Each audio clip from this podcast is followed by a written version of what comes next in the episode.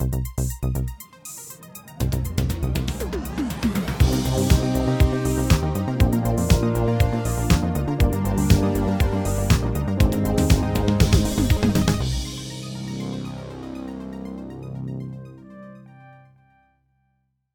und herzlich willkommen zu der Episode 284 vom Outcast. Äh, aus dem Homeoffice mal wieder wieder Marco. Wie, äh, wie letztes Mal, wo wir über einen Christopher Nolan-Film geschwätzt haben, hat der Marco äh, Besseres zu tun. Er ist einfach mal in der Ferien. Äh, ich habe aber zwei äh, fast, beziehungsweise mindestens so gute Leute bei mir. Zum einen der Rüller da. Hallo Rüller. Grüezi miteinander. Was Besseres zu tun? er hat Besseres zu tun, ja. Und Linda ist aber da. Hi Kens! Hello Barbie. Ähm, nein, Ich der, habe sogar ein pinkes Shirt da heute. Das sieht man nicht einmal. Ach, nein, äh, wegen, wegen Besseres zu tun. Ich habe äh, heute schnell in unsere Tenet-Folge reingelassen, die ich mit dem Chris gemacht habe. Ich entschuldige mich im Nachhinein, drei Jahre später, für die unglaublich lausige Qualität von dieser Folge. ähm, also akustisch, inhaltlich selbstverständlich hochstehend wie üblich. Aber der, dort fängt es schon, ja, der Marco hat Besseres zu tun, als mit uns über Tenet zu schwätzen. Und jetzt hat er Besseres zu tun, als mit uns über äh, Oppenheimer zu reden.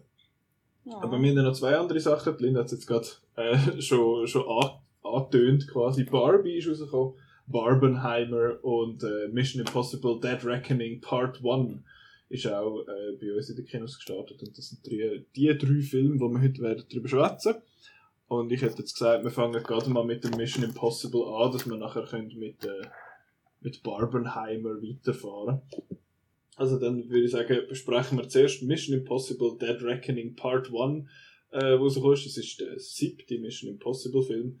Jetzt, äh, den haben die alle gesehen. Linda, du hast ihn im IMAX gesehen. Ich habe ihn in- im IMAX gesehen, genau.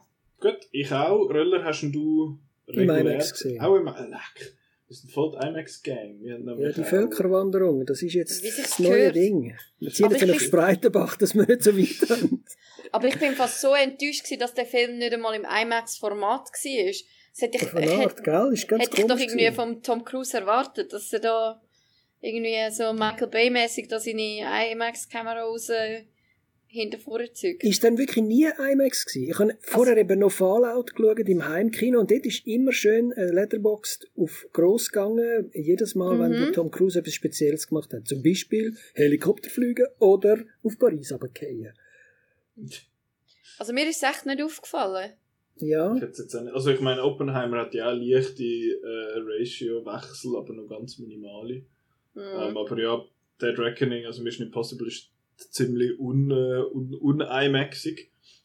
Ja. Ähm, aber genau, es ist der siebte Mission Impossible Film. Es geht da einmal mehr um den Ethan Hunt gespielt von Tom Cruise. Wo muss eine KI aufhalten, because AI is evil. Und der, ach, jetzt, muss ich wieder, jetzt muss ich auch wieder schauen, ob ich all die ganzen Gründe nochmal zusammenbringe. Also es hat mehrere neue Leute äh, dabei. Unter anderem hast, äh, haben wir die Hayley Atwell, wo ja, vielleicht unsere Hörerschaft kennt als Peggy Carter aus der, aus der Marvel-Film. Und sie ist eine neue, sag jetzt mal, Gegenspielerin vom, äh, vom Ethan Hunt. Er hat weiterhin seine Crew mit dem Simon Pegg, dem Wing Rames und der Ilsa Faust um sich. Dann äh, gibt es einen neuen Bösen, der, der, der Gabriel, wo, wo eben die KI auch will. Und die KI ist halt so eine super KI, die alles kann. Die kann, ja, das ist so ein McGuffin halt, wo findet so, wenn ich jetzt das, wenn wir das haben, dann können wir alle töten und dann sind wir gut. Und ich weiß nicht einmal, der Böse heißt Gabriel, aber wie heißt der, der Schauspieler, war, fällt mir gerade der Name auch nicht ein, aber weißt du, wie Ich es gehört? Nein. Aber er, er ist mir positiv aufgefallen, aber ich habe ihn auch nicht irgendwie noch jemand anders schon mal schon gesehen. gehabt. Ich bin auch nicht, ist mir nicht bekannt vorgekommen. Wer mir bekannt vorgekommen ist, apropos aus dem Marvel-Film äh, Pom Clementif, wo Ja. ähm, die Mantis gespielt hat bei den Guardians-Film, ist da auch, sie ist quasi so ein bisschen die, die, ähm, die Muscle von dem, äh, von dem neuen Schurke. Und das ist, da- das ist das. And then there's evil stuff and there's the AI and then everybody fights and jumps off stuff. Ähm, was ist da so ein bisschen euer Eindruck von dem, von dem Film? Ist ja gross angeworben worden vorher. Also, Mission Impossible Filme werden ja sowieso seit ein paar Jahren äh, einfach so, ah, der, der Tom Cruise ist wieder neu mit runtergekumpelt oder hat sich irgendjemand angeklebt und ist wieder also außer auf der Straße. Ähm, Ist wieder aber- fast gestorben. ja, ja, also er hat einen Haufen Zeug gemacht. Das ist so ein die neue Werbe, das neue Werbemittel für die, für die Mission Impossible Film. Da haben sie es jetzt gemacht mit dem äh, Stunt, wo man von dieser Klippen aber jumpt auf dem, auf dem Döff. Ähm, jetzt aber sonst, wie hat, äh, wie hat euch der Film sonst gefallen? Linda, wie, wie hast ihn du gefunden? Er hat mich sehr gut unterhalten. Ich habe die Action-Szene unglaublich äh, gefunden. Also weißt du, so wie der, äh, ähm, der Tom Cruise jetzt in seinem höheren Alter noch die Stunts herkriegt. Ähm, ja, also das finde ich wirklich beeindruckend. Es hat geile Fight-Szenen. Ähm, es hat gerade eine Action-Szene so gegen den Schluss, äh, wo man wirklich muss sagen, ähm, also ich, keine Spoilers, aber die im Zug. Das Mhm. habe ich wirklich etwas vom Coolsten gefunden, was ich in den letzten Jahren im Actionkino gesehen habe. Ähm, es ist mir keine einzige Szene von Actionfilmen wirklich so präsent geblieben. Ich, zum Beispiel, sorry, Nicola John Wick. Absolut fucking Bullshit. Das ist Blasphemie in diesem Podcast. Hot Take! Hast du dir einfach, du, ich kann mir halt die ganze zweieinhalb Stunden von John Wick 4 weg. Nein, please, continue. Ja, also, ja, fangen wir nicht an, über den Film zu reden, sonst äh, haben wir ihn noch nicht mehr gern. Ja. Aber äh, ja, also ich habe ihn eigentlich äh, oberflächlich gesehen sehr gute Unterhaltung gefunden. Ich finde, er versucht ein bisschen zu fest, so ähm, Frauen zu erreichen mit so oberflächlich Kick-Ass äh, Lady-Characters, was ich einerseits check, sehr schätze als Frau, dass man halt da repräsentiert wird, aber es hat sich so ein bisschen nach Token angefühlt, halt im Sinn von, sie sind eigentlich nicht weibliche Charaktere, sondern einfach, äh, ja, irgendwie so Männerfantasien. Ähm, ja, das Mhm. habe ich jetzt habe ich ein bisschen schade gefunden. Ähm, Ähm, So, und äh, die Story mit dem AI ist, ist halt irgendwie so Boomer Imagination. Aber Mhm. äh, halt einfach oldschool, ja, ist, ist solid, aber irgendwie nichts, wo man, wo man müsste, also nicht, nicht wahnsinnig weltbewegend. Oder du hast wollen etwas sagen gerade. von welcher Frau, Frauenfigur redest denn du? Ähm, also ja von der Hayley, der Hayley Atwell, von der Pom Clemente, von der Vanessa Kirby ähm, und von der Rebecca Ferguson. alle vier? Also ich habe sie alle cool gefunden, don't get me wrong. Ich habe sie wirklich cool gefunden, aber halt schon ein bisschen tokenistisch. Ich weiß nicht. Ist es Schwierig tokenistisch in dem Sinn, weil es, ich habe das Gefühl gehabt, bei, ja, also mit, der mit der Ilsa Faust, ihrer äh, Figur, sie ist ja, äh, ja, ich weiß nicht, ob das, nein, das ist kein Spoiler, sie, sie hat einen kleineren Auftritt als in der, in den vorherigen Filmen, dafür ist Haley Atwell ein bisschen präsenter. Bei Ja. ihnen kann ich das nachvollziehen. Die Vanessa Kirby, finde ich, ist eh ein bisschen einfach eine Nebenrolle und äh, Ja. Clemente bei ihnen zwei finde ich das mit dem Tokenism im Fall nicht unbedingt. Im Sinn von, weil, weil sie beide eigentlich, es kommt wie nicht darauf an, ob es jetzt ein Mann oder eine Frau ist in Mhm. dieser Rolle. Und, Was- also was, ich bei der, was ich bei der Hayley und bei der. Also nein, eigentlich bei der Hayley, bei der Pom und bei, bei der Rebecca Ferguson bisschen würde bemängeln, ist, dass sie eigentlich nur da sind, um Ethan Hunt im Charakter weiterzubringen. Mhm. Und, also weißt irgendwie, ja, einfach sie ist irgendwie entweder sein emotionaler Arc, um irgendetwas in seinem Charakter dann aufzuzeigen, schlussendlich. Mhm. Obwohl sie eigentlich so viel Potenzial hätte, auch selber äh, auf eigenen Füßen zu stehen. Ähm, das, hat, das hat mich ein bisschen genervt. Das verstehe ich absolut. Ich finde dort zwar zum einmal mehr einfach widersprechen aus Prinzip.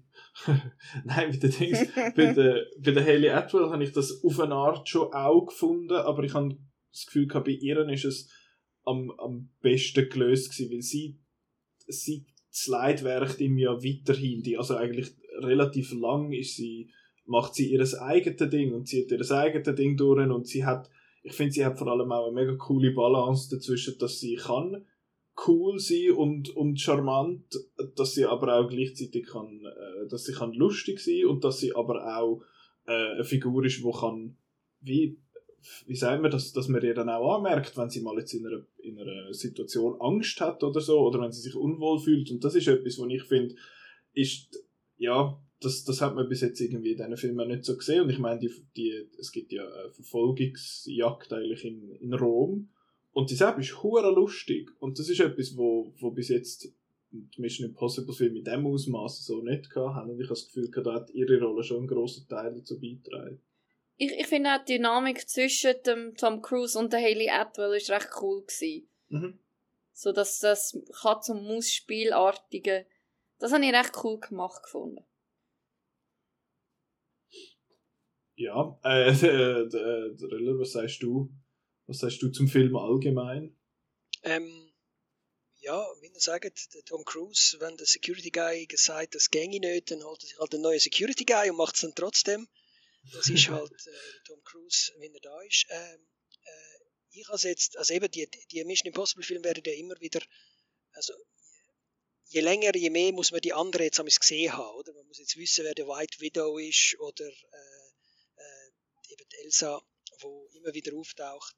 Das ist ja bei den ersten drei zum Beispiel noch nicht so ganz gewesen. Also, dass Mhm. die, die so ein Universum aufgebaut haben.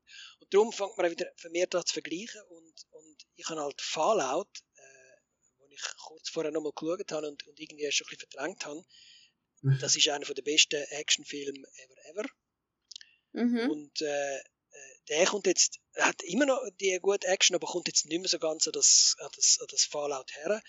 Ähm, äh, trotz Rom, trotz Zug am Schluss, ähm, weil einfach, ja, wie soll ich sagen, äh, es ist einfach noch ein bisschen besser im Fallout. Also mich hat es mehr fasziniert, dass jemand einen, einen Helikopter äh, äh, lernt zu fliegen, als wenn einer einfach äh, Fallschirmspringen macht über so eine Kliffe, was es gar nicht gibt und so. Äh, ja, das hat mir weniger gefallen. Und, und ich habe halt eben die Frau Pom Clementif, der, der Fiat versus der Semi-Panzer, das ist für mich so vorgekommen wie, eine, so, so ein Raubtierfilm eigentlich. Also eben eine Katze mit einer Maus äh, äh, spielt und das aber eben mit Autos in, in Rom, klar als Rom erkennbar. Es ist so die Gang, wo ich auch schon das Airbnb kann und ich habe immer so gewusst, welche, welche Haltestelle das, das ist. Äh, mega gut. Aber was wir bis jetzt noch gar nicht angesprochen haben, neben der Action, neben dem Tom Cruise, neben der Fraufigur, die ganze Geschichte, also der, die ist schon ein bisschen hanebüchend. Simon hat es genannt, der McGuffey ist McGuffin ever. Es ist alles so dumm. Oder, gell? Also, Das ist so wirklich für, für Boomer, dass Hey. der Tom Cruise auch versteht, es gibt einen Schlüssel, wo man das Internet abstellen damit. Also es ist Äh, das, das gibt's, oder? Das ist doch wirklich so die das Internet nicht verstehen, man kann ja das Internet nicht. Und dann ist so ein blöder Schlüssel, wo aus einem Indiana Jones-Film könnte sein, wo man irgendwie zwei muss nebeneinander legen. Ja, komisch. Es ist ja- komisch. es ist wirklich so, wie eine KI so ein Skript geschrieben hätte, ähm, aber im Prompt hat man dann geschrieben, aus der Sicht von einem Boomer soll das geschrieben werden. Okay, Es ist- ja, äh, kann man vielleicht so Es sagen. macht einfach so viel Zeug da drin keinen Sinn. Also ich habe jetzt noch nicht gesagt, ich finde den Film auch mega lässig, mir hat er mega gut gefallen, aber die Geschichte ist einfach so goddamn Nonsens. Weil Mhm. eben, es hat so viele Sachen, die, dass die AI, es gibt ja eigentlich viele Momente, wo die AI einfach wartet, um irgendetwas zu machen. Ich finde so, warum wartet die auf irgendetwas? Makes no Mhm. sense. Und vor allem finde ich auch sonst Skript, also ich habe mich ja letzt, oder wann ist äh, Jurassic World Dominion rausgekommen? Das letzte oder vorletzte Jahr? Letztes. Jahr gewesen. Letztes Jahr. Dort habe ich ja kritisiert, dass äh, wer auch immer das Drehbuch geschrieben hat, der Laura Dern ins Maul gelegt hat, dass sie sagt, he slid, he slid into my DMs, was glaube ich die Wissenschaftlerin, äh, verdammt, jetzt weiß ich nicht mehr, wie der Laura Dern ihre Figur heißt, in Ellie Sattler, genau. Sattler, ja. Äh, Sattler, Sattler, ja, auf jeden Fall sie, dass sie das sagt, hätte ich jetzt nie geglaubt. Und genauso, wenn ich, äh, kaufe ich an einem Wing Rames ab, dass er sagt, äh, he's playing four-dimensional chess. So einfach nicht.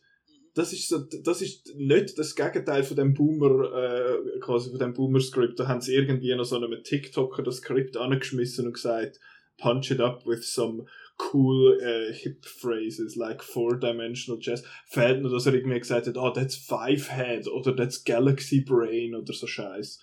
Ähm, und ja, also alles, was zwischen diesen ganzen Action-Szenen ist, ist einfach so nonsensical. Und äh, zum Glück hat es aber viele Action-Szenen und darum ist das, finde ich, nicht ganz so tragisch. Ja. Ähm, vielleicht noch schnell, eben, der Film ist 160 Minuten und ich habe selten gespürt, dass er so lang ist. Ich finde, also die, die ganze, die ganze Verfolgungsjagd in Rom ist ja relativ lang. Aber Mhm. ich habe die so cool gefunden, sie ist mega gut gemacht, habe ich gefunden. Sie ist, sie ist eben witzig mit der Character Moment. Sie, sie haben immer, es kommt dann immer wieder etwas Neues in den Sinn, was mit dem kleinen blöden Auto machen ähm, das habe ich, das habe ich alles mega lässig gefunden. Und was mir eben auch gefällt an dem Film, ist, dass es nicht so sehr die Tom Cruise Show geworden ist, wie ich gedacht habe. Ich finde, es hat relativ viel Platz für die anderen, für die anderen Figuren. Es handelt zwar alle quasi zum in, zum den, den Ethan möglichst cool zu machen und möglichst äh, gute Figur, als gute Figur darzustellen quasi, aber ich finde, es ist weniger so ein seine Stunt-Show geworden, wenn ich das Gefühl hatte.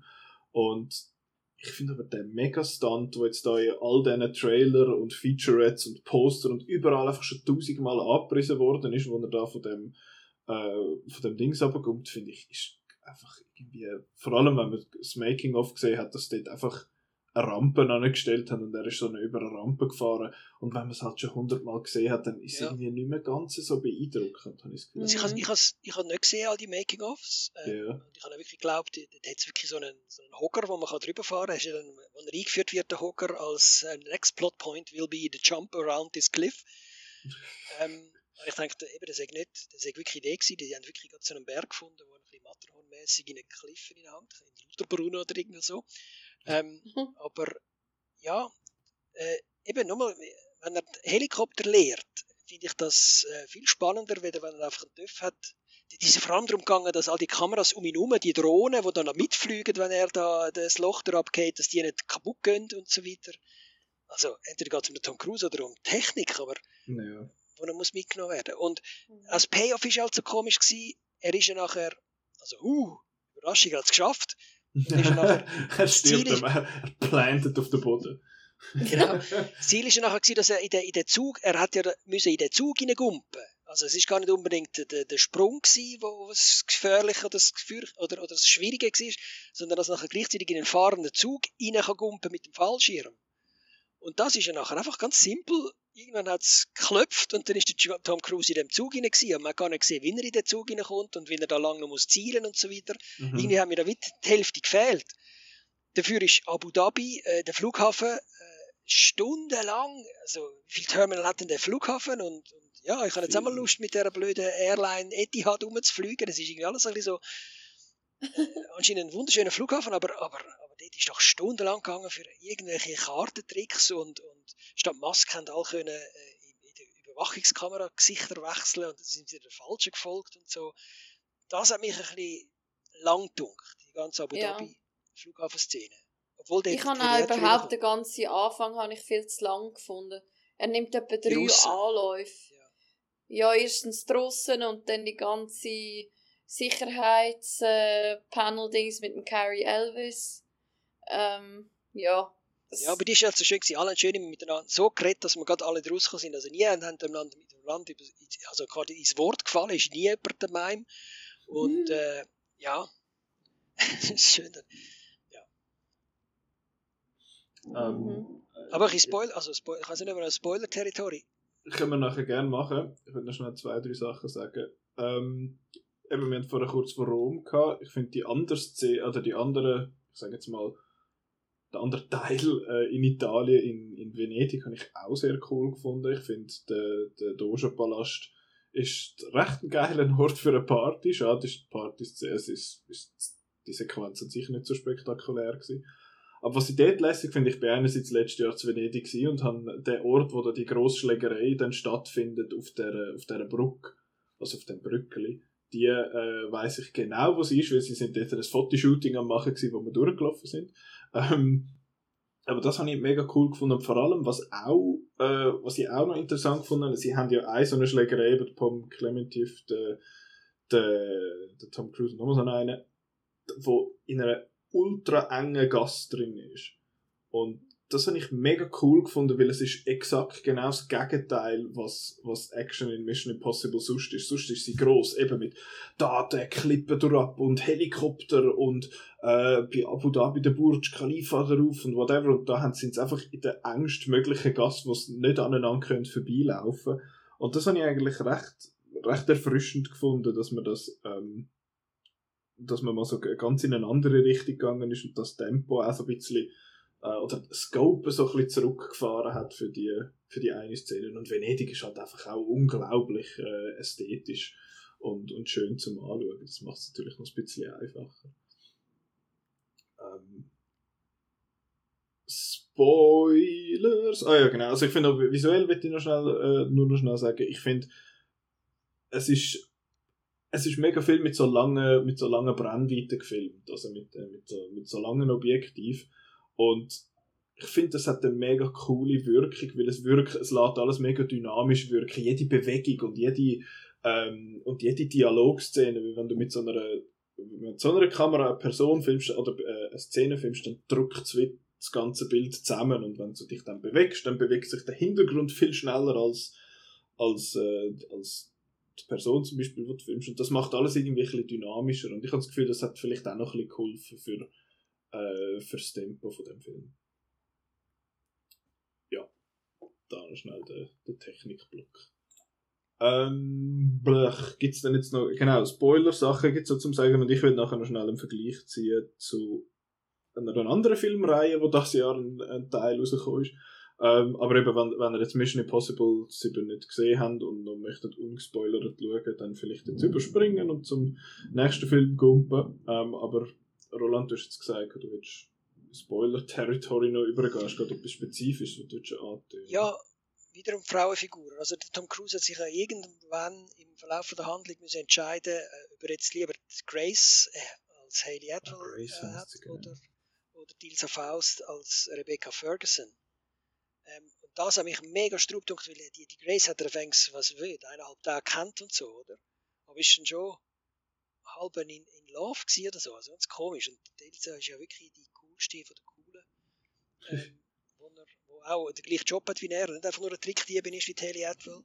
Äh, anscheinend ist auch Haley Atwell älter als Rebecca Ferguson. was, was, also normalerweise wird man ja so Hollywood-Film äh, werden Fräuleins durch irgendwelche Jüngere ersetzt. Das ist da jetzt anscheinend nicht der Fall. Ähm, also was sagt äh, äh Linda zu, zu dem? Also also, ist das auch Token? Eben, du hast vorher von Tokens geredet und so. Also das, das KI ihn befiehlt, jetzt musst du dich entscheiden für einen. Ist mir nicht ganz klar gewesen, wo er kann ja Also das habe ich, das habe ich auch mega doof gefunden. Und auch, wie man dann mit der einen von diesen Damen um, umgeht. Ähm, ja, also kannst du spoilern im Fall. Also eben, es hat sich, ähm, also ich meine, Stilsa wird ja eigentlich dann gefridged und äh, dann darf, darf der Tom Cruise ein bisschen brüllen und sich emotional weiterentwickeln und dann, und dann äh, merkt er halt noch mehr, wie er die Haley muss beschützen und ja, das... das äh, ist doch alles viel schnell gegangen, oder? Es ist viel schnell gegangen, ja. Ja. ich habe ja, vor allem, ich meine... Sorry, sag mal. Äh, am Anfang reist er ja noch da irgendwo in die Wüste, um die Ilsa zu retten. Genau. Das, mhm. Dort ist sie ja schon halb fast gestorben und hat nachher gleich überlebt. Also, also dort hätten wir sollen um Dilsa, also wir tun ja, Dilsa ist die coolste Figur und, und ich kann mir auch nicht vorstellen, dass die in so einem komischen Brückli von irgendeinem Globi, wo irgendwie eine AI muss äh, äh, repräsentieren, einfach zusammengeschlagen werden, nachher stirbt sie, also ein Messerkampf ist ja gewesen. Die hat ja so viel auch überlebt und in, in den vorherigen Teil und ist so eine Kampfmaschine eigentlich die verschiedensten ja, Männer aus, aus, außer Gefecht gesetzt und, und fightet äh, Jackie Chan-mäßig, was weiß ich. Und nachher ist sie so einem blöden venedischen Brückli und es kommt das Messer und, und sie bleibt das nicht. Also, ja, ich weiß nicht, ob sie keine Lust mehr hat. Also, die Schauspielerin, Rebecca Ferguson, Tom Cruise. Wahrscheinlich eben schon. Ähm, und da hat jetzt die ganze mhm. Reihe eigentlich schon eine von der coolsten Figuren jetzt einfach verloren. Wo man jetzt ja, mit Grace äh, im achten Teil, es geht ja weiter, Jetzt, jetzt haben sie den Schlüssel gefunden und jetzt müssen sie die KI noch abstellen. Eben, den Schlüssel, mit dem Schlüssel das Internet abstellen. Ich weiß nicht, was der soll kommen. Ja, das ja, ist schon, schon ein bisschen schade. Das ist mir auch ähnlich gegangen. Es ist eben, dass, dass die Frau, das, was du gesagt hast, Linda, das habe ich so jetzt im spoilerfreien Teil nicht ganz so ausformulieren, aber es ist schon, die Frauenfiguren sterben eigentlich mehr oder weniger, um Tom Cruise seine Figur weiterzubringen. Keine. Also eben, äh, die, die Ilsa und er sind ja ziemlich tight in den letzten zwei Filmen. Und jetzt da ist er, äh, stirbt sie und dann so, ah, jetzt habe ich die andere und die ist sowieso, die finde ich sowieso besser und irgendwie ist er, ist er da relativ schnell über die, die Ilsa hinweg, dann habe ich das Gefühl. Ja, und ich meine, Pom Clementif ist ja auch nur da, mhm. um zu sagen, ja, wie grossmütig er ist und sie am Leben lässt und dann, äh, ja. Hilft sie ja nachher, oder? Also, das genau. hat sogar vorausgesagt. Also, sie wird Zeiten ja, wechseln, weil sie ihn Leben. Ja. Das kann man noch ein bisschen als Arc anschauen, aber es ist irgendwie ja. ein bisschen, es ist ein bisschen cheap. Aber ja, deshalb, deshalb ja. habe ich auch nicht wirklich, das habe ich nicht komisch gefunden. Ich meine, ich finde, Haley Atwell ist richtig, richtig toll in dem Film, aber irgendwie als, ja, dass sie dann halt die Funktion hat vom, äh, ja, auf die, teilweise auf die Funktion ein bisschen reduziert wird, einfach äh, die neu dann zieht quasi vom, vom Ethan Hunt ist einfach total komisch. Ähm, mhm. Aber etwas, was ich noch möchte, eure Meinung dazu hören, ist, ich habe das Gefühl, die, dass Mission Impossible und Fast and the Furious auch eine ähnliche DNA haben.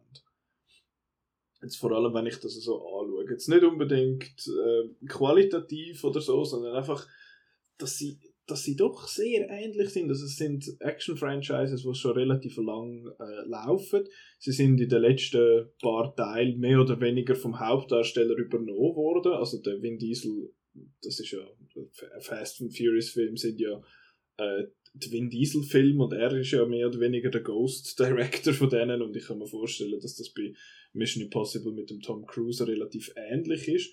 Du hast die, die Gruppendynamiken, wo irgendjemand gegen jemand anders, also wo, ja, wo die Leute irgendwie dazukommen. Eben die Ilsa war auch mal so ein bisschen ein Gegner gewesen, und jetzt ist da die Ja, vor allem irgendwelche Kriminelle, die jetzt müssen, äh, Law Enforcement quasi machen irgendwie, eben, ich habe das Gefühl, sie sind, sie sind sich ähnlicher, als man vielleicht auf den ersten Blick gibt. Ähm, es, es ist ein erster Teil, das ist vielleicht ein bisschen Zufall, ein bisschen gesucht, aber es ist ein erster Teil dieses Jahr rausgekommen, wo wahrscheinlich dann bald, also Fast X ist ja auch nur ein erster Teil, der hört jetzt mit in der Hell, also mit drinnen mal äh, auf. Die, ähm, die, die Frauenfiguren, habe ich das Gefühl, haben ähnliche Funktionen teilweise. Sie machen da wenigstens ein bisschen, bei Fast and Furious machen noch ein bisschen etwas Eigenes mit, äh, mit äh, wie heißt sie dann? Verdammt, jetzt kommt mir der Name nicht in den Sinn. Letty. Rodriguez. Danke. Der, der, wow. Letty. Genau. Letty. Letty, ja. Wie heißt sie denn? Rodriguez? Vorname? Michelle. Michelle, danke. Jesus. I told you, Alzheimer is my friend. Ja, das kommt bei mir auch schon. Ich bin noch ein bisschen, noch ein paar Jahre jünger. Ah, oh, no. Aber ja, nein, dort, und sie sind auch so ein bisschen, so ein bisschen Location Hopping. Sie haben beide das Jahr Rom aus irgendeinem, also so, so Hanebüchen äh, Gründen geschlissen. ich weiß nicht, was die Filme gegen Rom haben. ähm, ja, Rom also, so, tut sich immer zur Verfügung stellen, für, auch für das Kolosseum, für den Fight vom, vom äh, äh, Elon Musk gegen den Oh, können wir bitte nicht über die Leute... ich weiß schon, aber, aber, die aber ja. wahrscheinlich der, der Stadtpräsident sagt, hey, it's me, it's me, come to me. it's me, Mario, please fight in the Colosseum, thank you. Ähm, ja, nein, Okay, aber da gibt es aber schon noch, ich, okay, ich höre, was du sagst, äh, äh, Location Hopping hat schon James Bond seit 64 äh, Jahren schon gemacht. Ja, aber ich äh, finde, Rom das kommt kaputt. Lustige, es hat aber es, es, hat schon noch Unterschied. Also, Natürlich. Was, was bei Benji ist wirklich eine lustige Figur, obwohl sie eben ja. manchmal auch nur zum Blödeln rum ist, äh, aber das kannst du nicht vergleichen mit dem Ludacris. Funny. Ja, genau. genau. Es ist alles ein, bisschen, äh, ein Stückchen er älter. Er hat einen britischen Akzent, darum ist ja, er lustig. Okay. Und, und das andere sind wirklich einfach, also, es ist schon noch ein bisschen Banks smarter. Also, ich finde auch, weißt du, so, es ist mehr Spy-Thriller. Also, ja. ja, aber das, das ist einfach Spy, das sind einfach Cyberkriminelle, haben, haben dieselbe DNA, würde ich sagen. Ja, vor allem Musik und so weiter, das ist doch ganz etwas anderes. Also, das, äh, also wirst nie Hip-Hop hören oder, oder R&B, sagen wir R&B oder Black Music, wird man jetzt wahrscheinlich nie hören in einem Mission Impossible Film. Das sind zwei Brüder, wo wir, wo wir bei der Geburt getrennt haben und wo in anderen Umfeldern aufgewachsen sind. Mhm. also Fast and Furious ist halt so ein bisschen die Pro-Version und äh, Mission Impossible ist so ein bisschen die Kopner-Version, habe ich das Gefühl. Aber ich habe ja, das Gefühl, sie sind voll. so, sie sind eben von der, von der DNA her, eben wie sie so ein bisschen hinter den Kulissen funktioniert. Es fehlt noch, dass irgendwie plötzlich, keine Ahnung, der, irgendjemand aussteigt, weil er Streit hat mit dem Tom Cruise oder so. Und ja, dann äh, gleich wieder kommt, haha, ähm, ja, von dem her, dass, eben auch wie sie sich verändert haben über, über die Zeit, dass sie immer grösser geworden sind. Ich meine, Fast and Furious und Mission Impossible haben ja eher klein angefangen und jetzt sind es da die riesen Stunts und Fast and Furious sind fast so Superheldenfilm geworden und so. Also ich finde, die Entwicklung, die sie durchgemacht haben, ist nicht unähnlich. Aber ich persönlich, mir gefällt Mission Impossible viel, viel besser ähm, als Fast and Furious. Aber ich glaube, Fast and Furious wird äh, finanziell erfolgreicher sein, weil, äh, ja, weil es so. vielleicht ein bisschen ein einfacherer Film ist. Also ich habe, ich habe so ein Video gesehen letzte dazu, warum das so in Anführungszeichen dumme Filme wie Fast and the Furious äh, sehr gut laufen in China. Weil dort haben sie die, wir, wir schwätzen ja bei uns im Westen so, also das ist so ein 9-to-5-Job, was jetzt schon lange nicht mehr stimmt. Aber ähm, dort gibt es die 66, was ist es, 669, glaube ich. Und zwar das, oder 699. Verdammt, mhm. 996. Weiß ich nicht. Auf jeden Fall, nein, 996. Entschuldigung, jetzt habe ich es. Und zwar fängst du vom 9 Uhr am Morgen an arbeiten, schaffst bis am 9 Uhr am Abend und machst das sechs Tage in der Woche. Das ist der Arbeitsrhythmus, quasi das 9 to 5 von China. Und dass die Leute dann dermaßen keine Energie mehr haben, um sich irgendwie intellektuell quasi auf einen Film einzulassen, wenn sie einfach einfache Characters, einfache Geschichten, laute Leute, laute Musik, laute Geräusche und dann geht man das lieber schauen, als etwas, was einem vielleicht ein bisschen herausfordert. Das hat sich sogar auf die Küche ausgewirkt in China, dass die Leute dort im Streetfood Sachen wollen essen wo du sofort quasi ähm, Geschmack hast und wo das nicht nur muss entwickeln Das finde ich mega krass. Ähm, und vor allem in, ähm, auf TikTok ist jetzt mega populär äh, die sogenannten White Girl Dinners. Mhm, wo, sie einfach, wo sie einfach irgendwelche äh, äh alles, was sie im Kühlschrank kennt, das irgendwie ein Stück Käse, also eigentlich wie so eine ähm, Brotzeitplatte. Ein Stück Käse, ein Stück äh, Tomaten, weiß ich nicht was. Ein Apero-Plättchen. Ein Apero-Plättchen, genau. White Girl Dinner. oh je. Gut, ja. zum den Bogen wieder äh, zurückzufinden zu Mission Impossible, sorry für den Exkurs. Ähm, Genau, also aber allgemein sind wir, haben wir alle Mission Impossible Dead Reckoning Part 1 gut gefunden. Ja. Ich, ich habe das Gefühl, der zweite wird dann wahrscheinlich ähnlich aussehen. Also wird wieder große Action haben und äh, eine, Story, wo man, wo man sich hin und wieder einmal die Augen verdreht. Ja. Ich finde es ein bisschen schade, weil Fallout, äh, das ist vorher auch schon erwähnt worden, ist einfach wirklich grossartig gewesen. Und ich habe auch Rogue Nation habe ich sehr, sehr gut gefunden, auch von der Story her. Aber Ghost Protocol ist der beste. Ich finde Ghost Protocol mega gut gefunden. Eben von der Story her ist der der schwächste jetzt. Mhm. Finde ich. Ja, sie, eben, sie haben ja gesagt, also der Christopher McQuarrie, der Regisseur, hat ja gesagt in einem Interview, sie hätten eigentlich mehr den Stunt gehabt, was gefunden, ja, wir kommen jetzt da von so einer Klippe runter und dann nachher schauen wir rundum und das fühlt sich ein bisschen so an. Aber das ist im Fall genau gleich ähm, wie Fast and Furious. Da der Chris Morgan, der eine Screenwriter von Fast and Furious, der ist amigs YouTube-Video schauen, oh, der ist etwas mit Abrissbirnen, äh, können wir ein neues Tank einbauen. Also das, äh, dort ist der... ja, okay, you got me. Eben siehst Ja, gut. Aber ja, dann haben wir Mission Impossible äh, Dead Reckoning Part 1 so weiter mal abgeschlossen. Jetzt gehen wir über zum uh. grossen Kino-Event von dem Jahr, Barbenheimer. Und es ich ist nicht nur ein Kino-Event, sondern ein kultureller Moment. Das ist auch noch wichtig zu sagen, oder? Sure. Es ist einfach so ein bisschen das... Nein, doch, das, also das kann, da musst du nicht einfach sure sagen, sondern es ist, also eben die Völkerwanderung, die jetzt da stattgefunden hat, das ist, das ist alles Kinos Das ist alles gut. Jedes People-Magazin äh, muss bei mindestens einer Barbie-Premiere dabei sein und alle tun sich rosarot anlegen. Ich staune. Ich staune. Das ist, das ist das, was ich meine mit dem Yeah, sure. Es ist man entkommt dem Barbenheimer nicht. Es wird ja auch nicht berichtet davon, also das ist ja bei Outnow auch so, es wird nicht unbedingt berichtet, welcher Film wie viel eingespielt hat, sondern Barbenheimer hat so viel eingespielt. Und ich finde es, ja, ja, es ist halt, ich habe es irgendwie langsam so ein bisschen gesehen, das, äh, das Ah. ganze Meme. Aber, Aber- äh, Ja, ich habe die Memes gar nicht so mitbekommen. Ich würde sagen, trotzdem machen wir jetzt noch schnell ein kleines Spiel. oh boy. Ja! Und zwar habe ich Reaktionen aus Letterbox zusammengetragen und ihr müsst raten, ob es sich um Barbie oder um Oppenheimer handelt. Ja? Shoot. Sind ihr ready? Jeppa. Okay. Ich habe es ein bisschen so Hanebüchen über, auf Deutsch übersetzt, also forgive me. Aber äh, ja, es hat ja schon so überkommen. Ungenehm. Also, Number, number one. Es ist so lustig, dass das genau ein großer Sommerblockbuster ist. Ja, das weiß ich. Ich glaube. Das ist Oppenheimer. Das ist Oppenheimer. Das ist wahrscheinlich Das- sogar dann Patrick H. Williams seine nicht. Das ist, ich weiß es gar nicht mehr, aber es ist, es ist äh, ja Oppenheimer. Und ich, Ähm. stimme der, ich stimme dem Quote zu, übrigens. Ich finde es auch sehr lustig. Voll. ich, ich kann es nicht glauben, dass das ein echter Film ist und kein Traum. Wäre ich jetzt mit Barbie gegangen.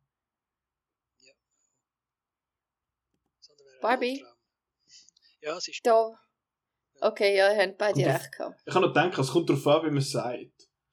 Mhm. Okay. Mhm. Es echt erschreckend haben die Menschen echt mal solche Hüte getragen. Ja, das ist nicht so schwierig. Der Also- Hüte Barbie. Moll. Hey, der, der Barbie, das Headgame ist on point. Ja, Mit voll. ihrem Sonnenhut und so. Aber ich Mhm. gehe, glaube gleich bei Oppenheimer. Wegen seinem Hut. Okay, ich glaube, das Spiel ist ein bisschen zu einfach. Aber jetzt wird es schwieriger. ähm, das ist reine Gesichtsverschmälerung Propaganda. Gesichtsverschmälerung Propaganda. What did Ja, you try kann to translate there? Ähm, äh, kennt ihr das Phänomen von Buckle Fat Removal? Wo es in Hollywood der neueste Trend ist, dass man sich so aus dem Bäckchen dort Fett ähm, entzieht, Ah. damit es äh, damit's ein bisschen Damit schmäler Wangen- wird. Damit man die Wangenknochen sieht. Genau. Das wird Oppenheimer sein, hätte ich gesagt, weil der Killian Murphy so ein Gesicht hat. Das ist ja nur Avocados. Also, sage, was sagst du, Roland? Also kannst du mal sagen, was ist das für ein, äh, ein Quote? Äh, Sag das nochmal. Also auf Deutsch, Ja?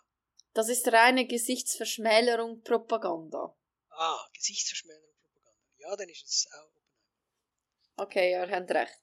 Wir sind Ähm, so gut. okay, next. Okay, wir können auch.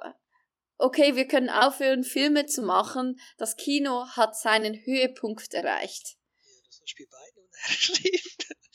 That's the point. Also ich wäre jetzt da eher, das tönt so nach jemandem, wo, das tönt nach einer Barbie-Reaktion. Nein, das ist ein Nolan-Jünger, der sagt, uh, besser Das könnte aber beides sein, aber ich, ich glaube, das, das tönt nach etwas, wo es, das Das nach eine etwas- Stichfrage, gewesen, wo ich jetzt den, den Pokal hole. Okay. Es war Barbie. Gewesen.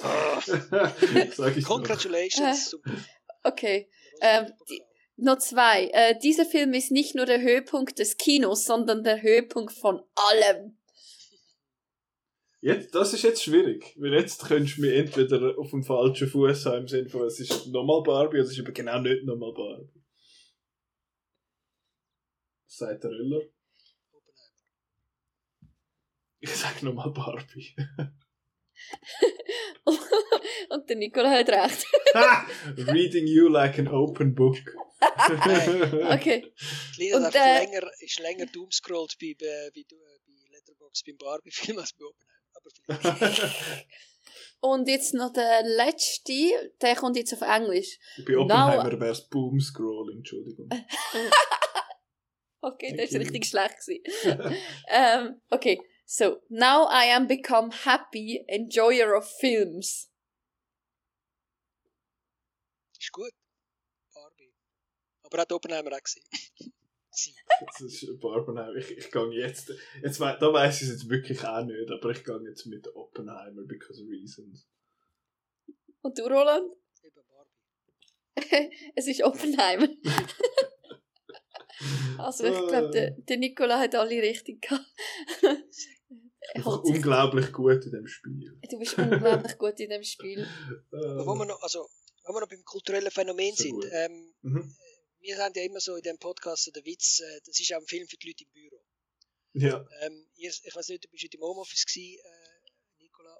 Äh, Linda, bist du im Büro gewesen? Ich habe irgendwie das Gefühl, ich sage der Einzige im Büro, außer die, äh, die, die wirklich im Kino arbeiten, wo, wo jetzt sind mindestens einer von diesen zwei Filmen schauen. Also ich, ich habe mich da heute ein bisschen falsch gefühlt im Büro, weil niemand die Filme ist geschaut. Ich habe einfach den gefunden oder die nicht gefunden, die das ist schauen. Also bei mir haben es einige gesehen und, okay. und sehr viele haben, haben äh, erstens haben gefragt, ob sie ihn sollen schauen und wählen. Und äh, zum Teil auch in welcher Reihenfolge, also wählen, dass sie sollen priorisieren Das finde ich noch spannend. Ja, ist, also ich bin ja gestern im Büro und dort ist schon, dort ist schon auch gewesen, ja, steht, äh, es ist schon mehr nach Oppenheimer gefragt worden. Ich muss aber auch sagen, ich arbeite in einer IT-Firma, wo äh, von zwölf Leuten eine Frau ist. Also dort ist das allgemeine Interesse an Oppenheimer so rein. Ähm, Nein, aber mir hat es einfach eine Einigungshaltung schon gegeben. Gegen Oppenheimer? Nein, gegen beides. Nein, Oppenheimer ist nicht mal das Thema und Barbie ist einfach pink und sie, sie, schauen dann, dann auf, sie schauen dann, dann auf VOD oder eben, wenn die Das habe ich auch ein paar Mal gehört, ja.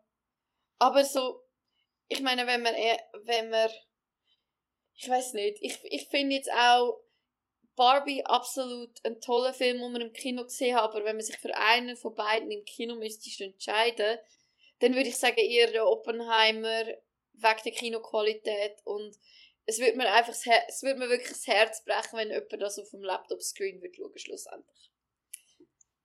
Das geht mir bei den meisten Filmen so, aber ich glaube, ich bin das ein bisschen eine Ausnahme. Ähm, ja.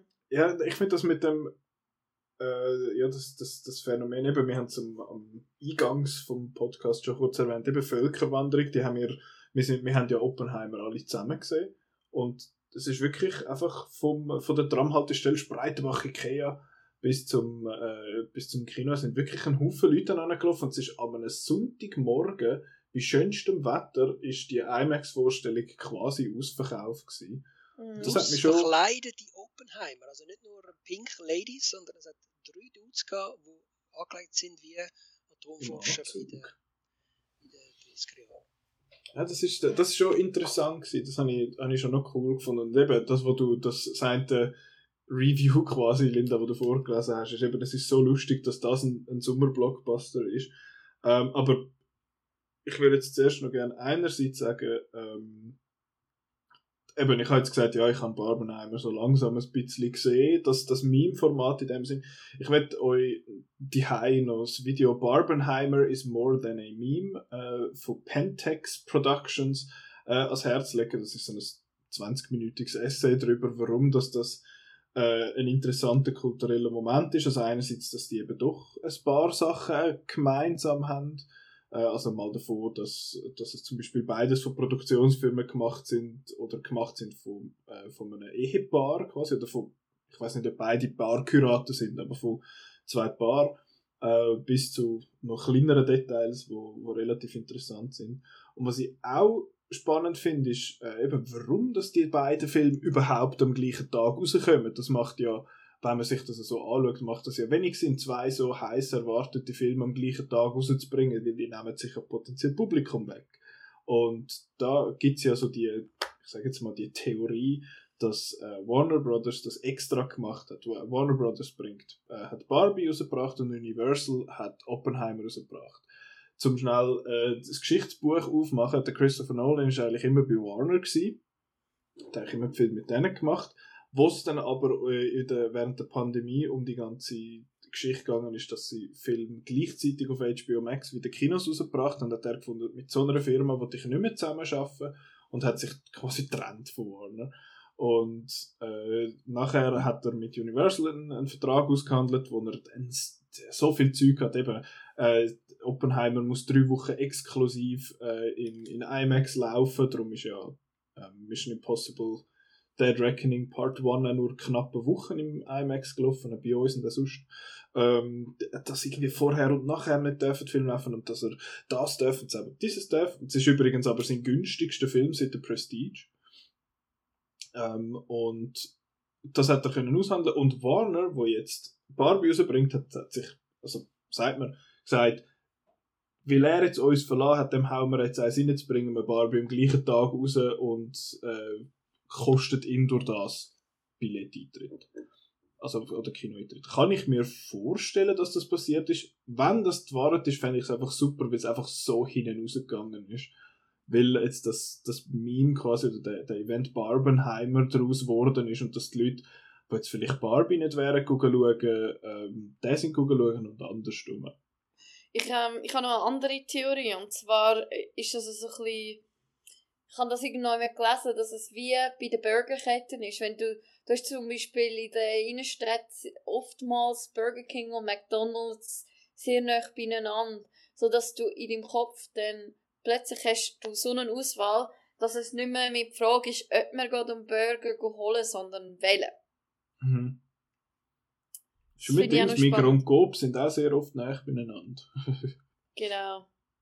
Also ich weiß nicht, ob das etwas hat, aber ich kann mir schon noch vorstellen, dass das so, wie das hat so einen Moment gefunden hat in der in dem, im kulturellen Diskurs, dass man halt sich dann wirklich, dass man da nicht mehr vorbeikommt und vielleicht dann halt eher entscheidet, ja, wer von diesen beiden geht man schauen oder vielleicht sogar beide.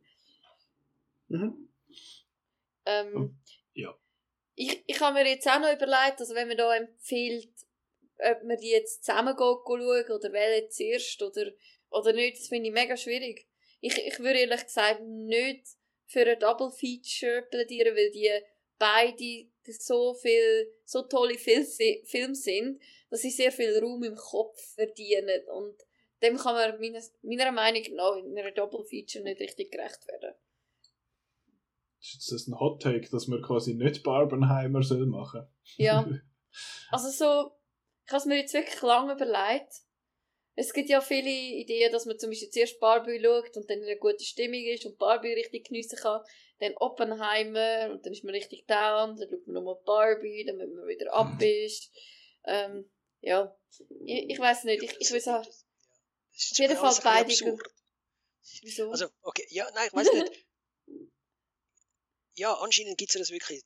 Die BBC hat, äh, glaube View Cinema Kette gefragt und die haben irgendwie herausgefunden, einer von fünf haben also wirklich beide wollen schauen. Also darum wahrscheinlich die Zahlen, dass Oppenheimer viel mehr eingespielt hat als vorausgesagt, hat vor allem damit zu tun, dass Barbie-Fans jetzt auch sind schauen. Ich kann mir aber vorstellen, dass es unter vielen Barbie-Fans, die jetzt aus irgendwelchen Herdentrieb äh, sind, auch noch Oppenheimer schauen, dass das völlig äh, schlimm gefunden haben und, und, und zu lang und alte Männer, die in Räumen sich anschreien. Äh, das, also, die Filme kannst du so nicht miteinander vergleichen, dass, dass es irgendwie, Doppelfeature haben ja meistens irgendeinen einen Zusammenhang. Also man schaut irgendwie das Remake und dann das Original oder, oder man schaut irgendwie das Schauspieler am Anfang von seiner Karriere und am Schluss von seiner Karriere oder, oder irgendetwas, wo ein roter Faden zwischen zwei Filmen geht. Die beiden Filme haben ja außer dem Meme und der gleiche Release-Datum eigentlich kein einziger roter Faden zueinander. Ich würde da einfach trotzdem mal das Video ans Herz legen, weil okay. da hat es eine ganze, eine ganze, ja, eine ganze Beschreibung, was die, natürlich, sie sind inhaltlich jetzt und vor allem auch visuell äh, völlig, völlig etwas anderes und ich finde es auch ein bisschen, bisschen unsinnig, wenn es dann heisst, ja, welcher von diesen zwei ist jetzt besser? Ich finde so, pff, keine Ahnung, was ist Äpfel besser? Und Nein, das geht, ja, das geht nicht. Das, völlig, eben, Äpfel und Bier, aber, aber eben Äpfel und Bier sind dann normalerweise kein Doppelfeature-Element, sag ich ja, es ja, ein Fruchtsalat. Das ist ja kein Fruchtsalat, wo, was auch nicht. Ich finde das gerade auch schlecht. So. Ich finde das ein schlechter Vergleich, weil es gibt eine korrekte Antwort, was ist besser, Äpfel oder Bier, aber das nehmen wir jetzt mal auf der Seite.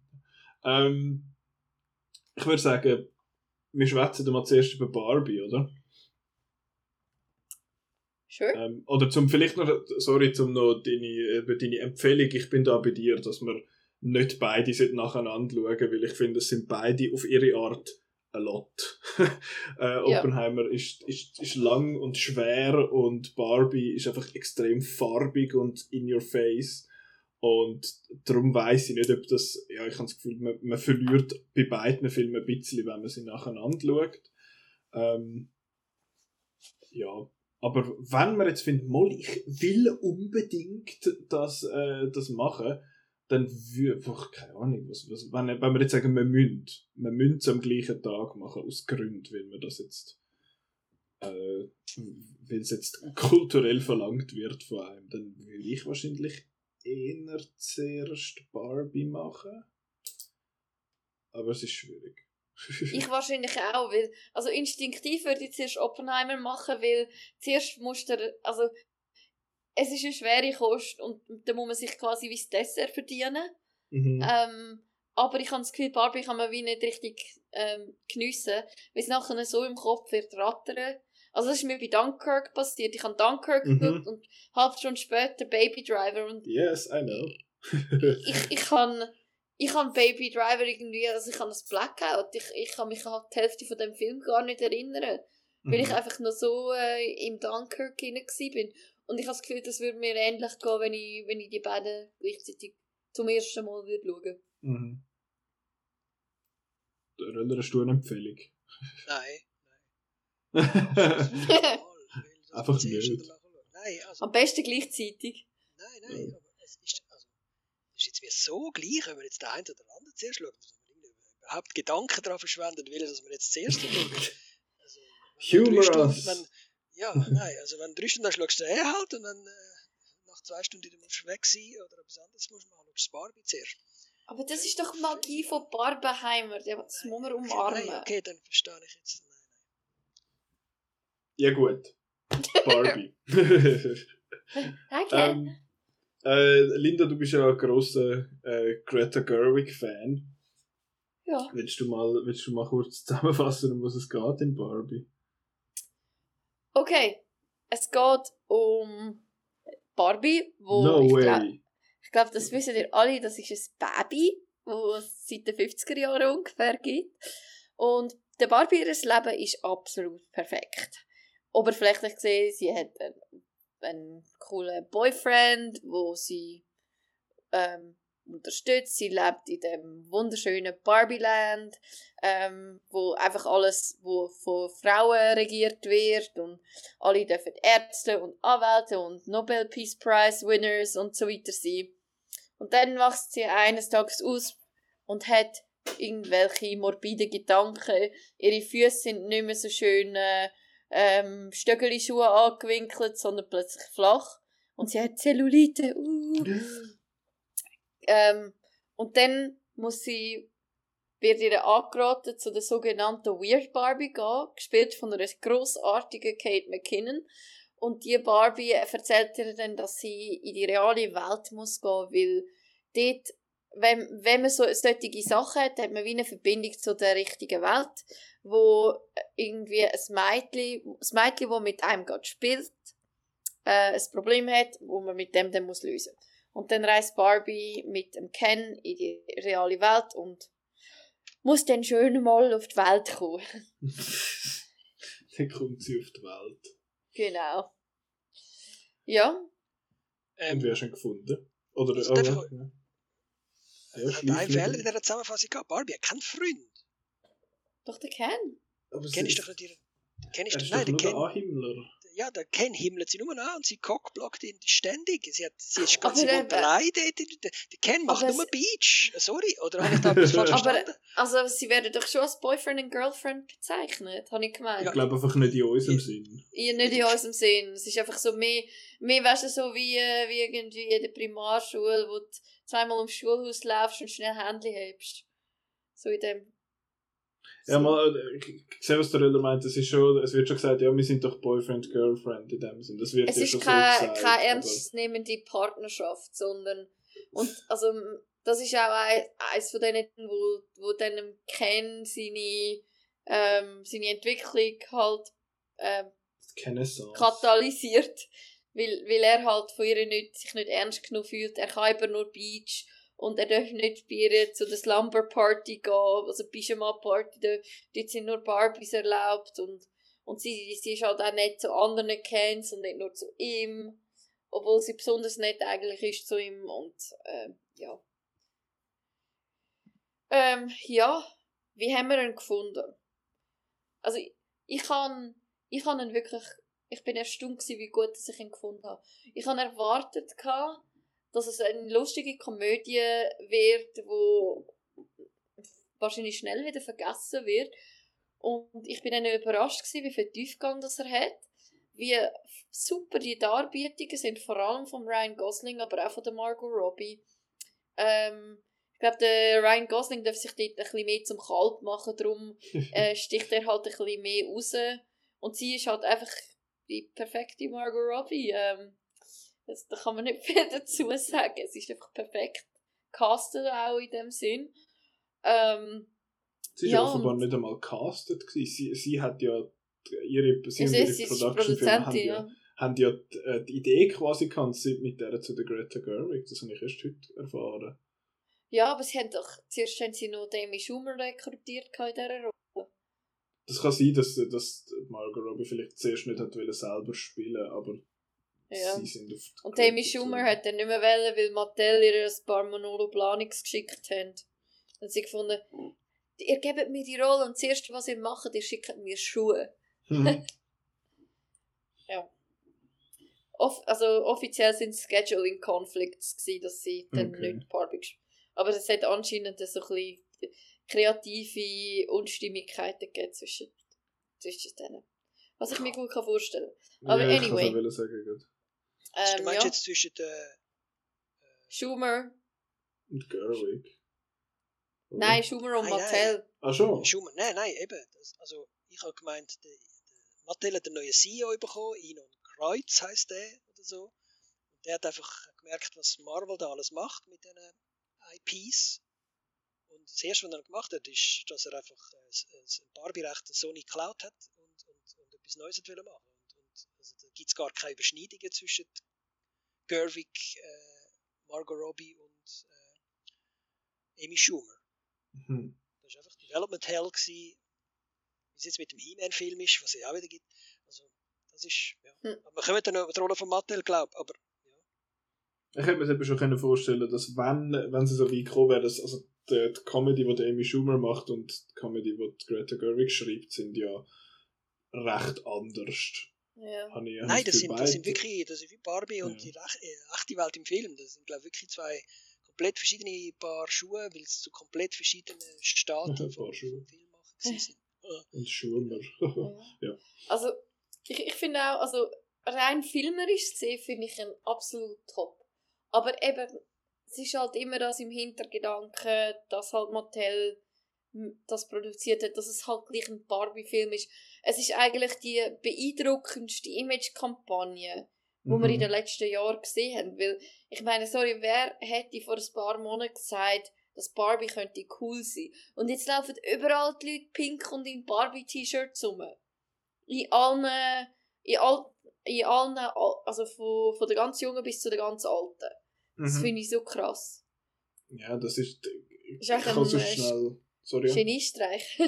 Ja, das ist das, was ich vielleicht kann vorwegnehmen kann. Ich finde, mir hat der Film auch gut gefallen, ich habe ihn sehr lustig gefunden, aber ich bin mega hin und her gerissen bei dem Ganzen, weil es kommt mir einfach ein bisschen in den falschen Hals, habe ich das Gefühl, dass jetzt Leute, wo, also eben, dass, dass ein Haufen, ähm, ich sage jetzt mal, also Frauen und, und Feministen und, und viele Leute aus dem Lager jetzt plötzlich anfangen, die Marke Barbie verteidigen wo mega langes problematisches Frauenbild eigentlich propagiert haben.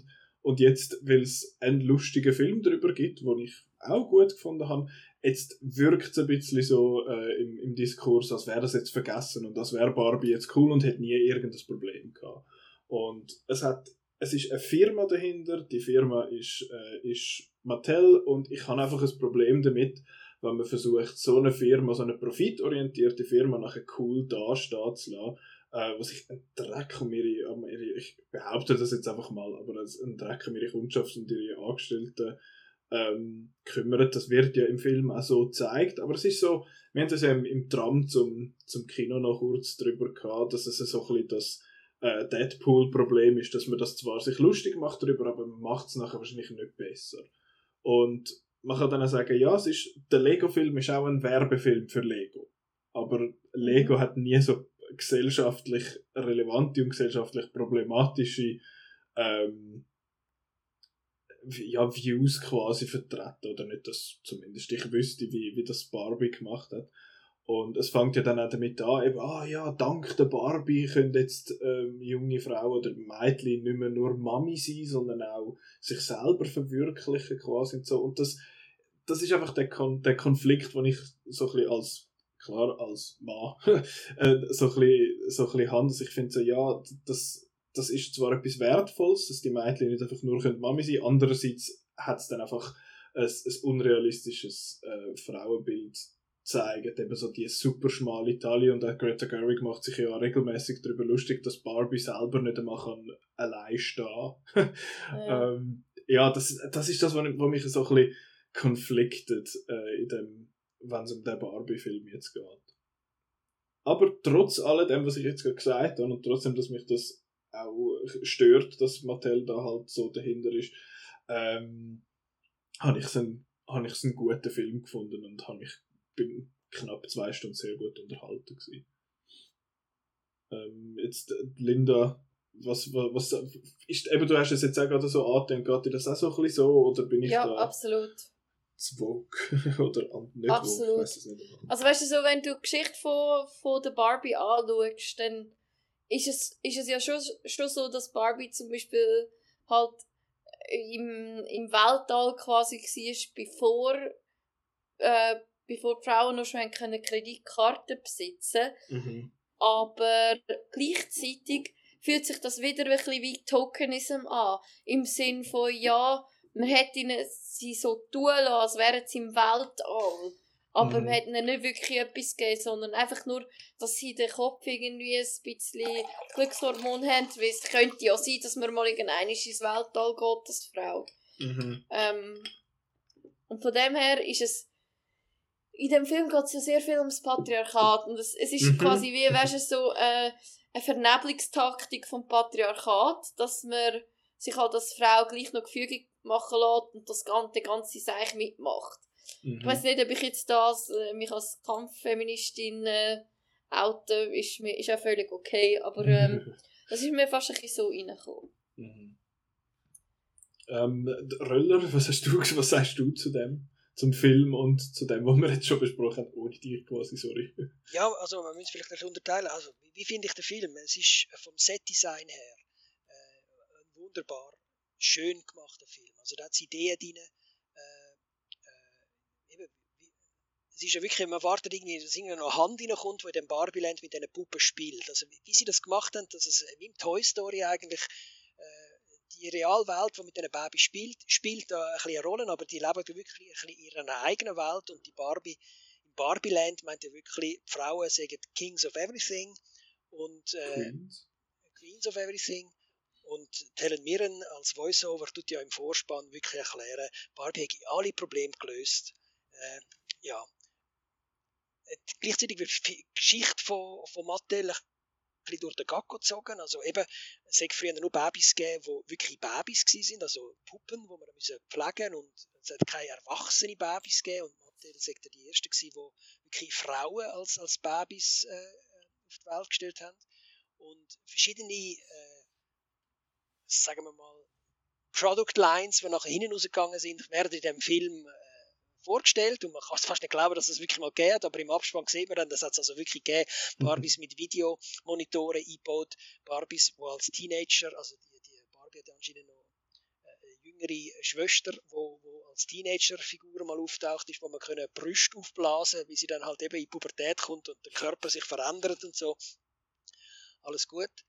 Der Film ist ja voller Filmzitat äh, von 2001, Space Odyssey bis äh, Singing in the Rain und tausende von Musicals, äh, aber auch Snyder Cuts und The Godfather kommen irgendwann mal vor. Das freut natürlich das popkulturelle Herz großartig. Und, und dann kommt halt auch die ganze Gesellschaftskritik dazu. Also was passiert, wenn eine Figur wie Barbie äh, mit Sexismus zu tun hat, mit, äh, mit Patriarchat ähm, und sie, sie lässt erkennen, zu kurz kommen. Also eine von den Messages ist ja es geht, es geht noch gemeinsam. ist, ist, ist mein Eindruck gewesen. Also, die, äh, wenn wir wollen, unsere gesellschaftlichen Missstände äh, überwinden, dann braucht man, müssen äh, beide Geschlechter mit da irgendwie mitmachen. Und das, das zeigt der Film ziemlich gut. Flas sind halt eher so, ich die, Mattel kommt ja als Firma vor, das sind all die äh, Szenen mit dem Will Ferrell, wo einfach äh, nicht wirklich lustig sind. Also, ich das, Will Ferrell hat schon hundertmal einen bösen Boss irgendetwas gespielt. In der Lego Movie zum Beispiel. Genau, und, und, und, mhm. und, das ist jetzt da einfach ein bisschen, ein bisschen sehr plump gewesen. Mhm. Ja. Das ist mein Eindruck zum Film. Äh, und jetzt ist noch die Frage, ja, mit, und, und ja, es wird vieles angesprochen, wo wahr ist. Also, America Ferrara hat einen großartigen Monolog in dem Film, wo, quasi das Dilemma von der modernen Frau äh, auf den Punkt bringt. Und wahrscheinlich viele Szenenapplaus, also in meinem Kino hat es keinen Szenenapplaus gegeben, aber, aber wahrscheinlich das, wo, wo sicher auch hängen bleibt. Aber dann ist auf der anderen Seite wird dann gleich wieder sehr viel Ken gemacht.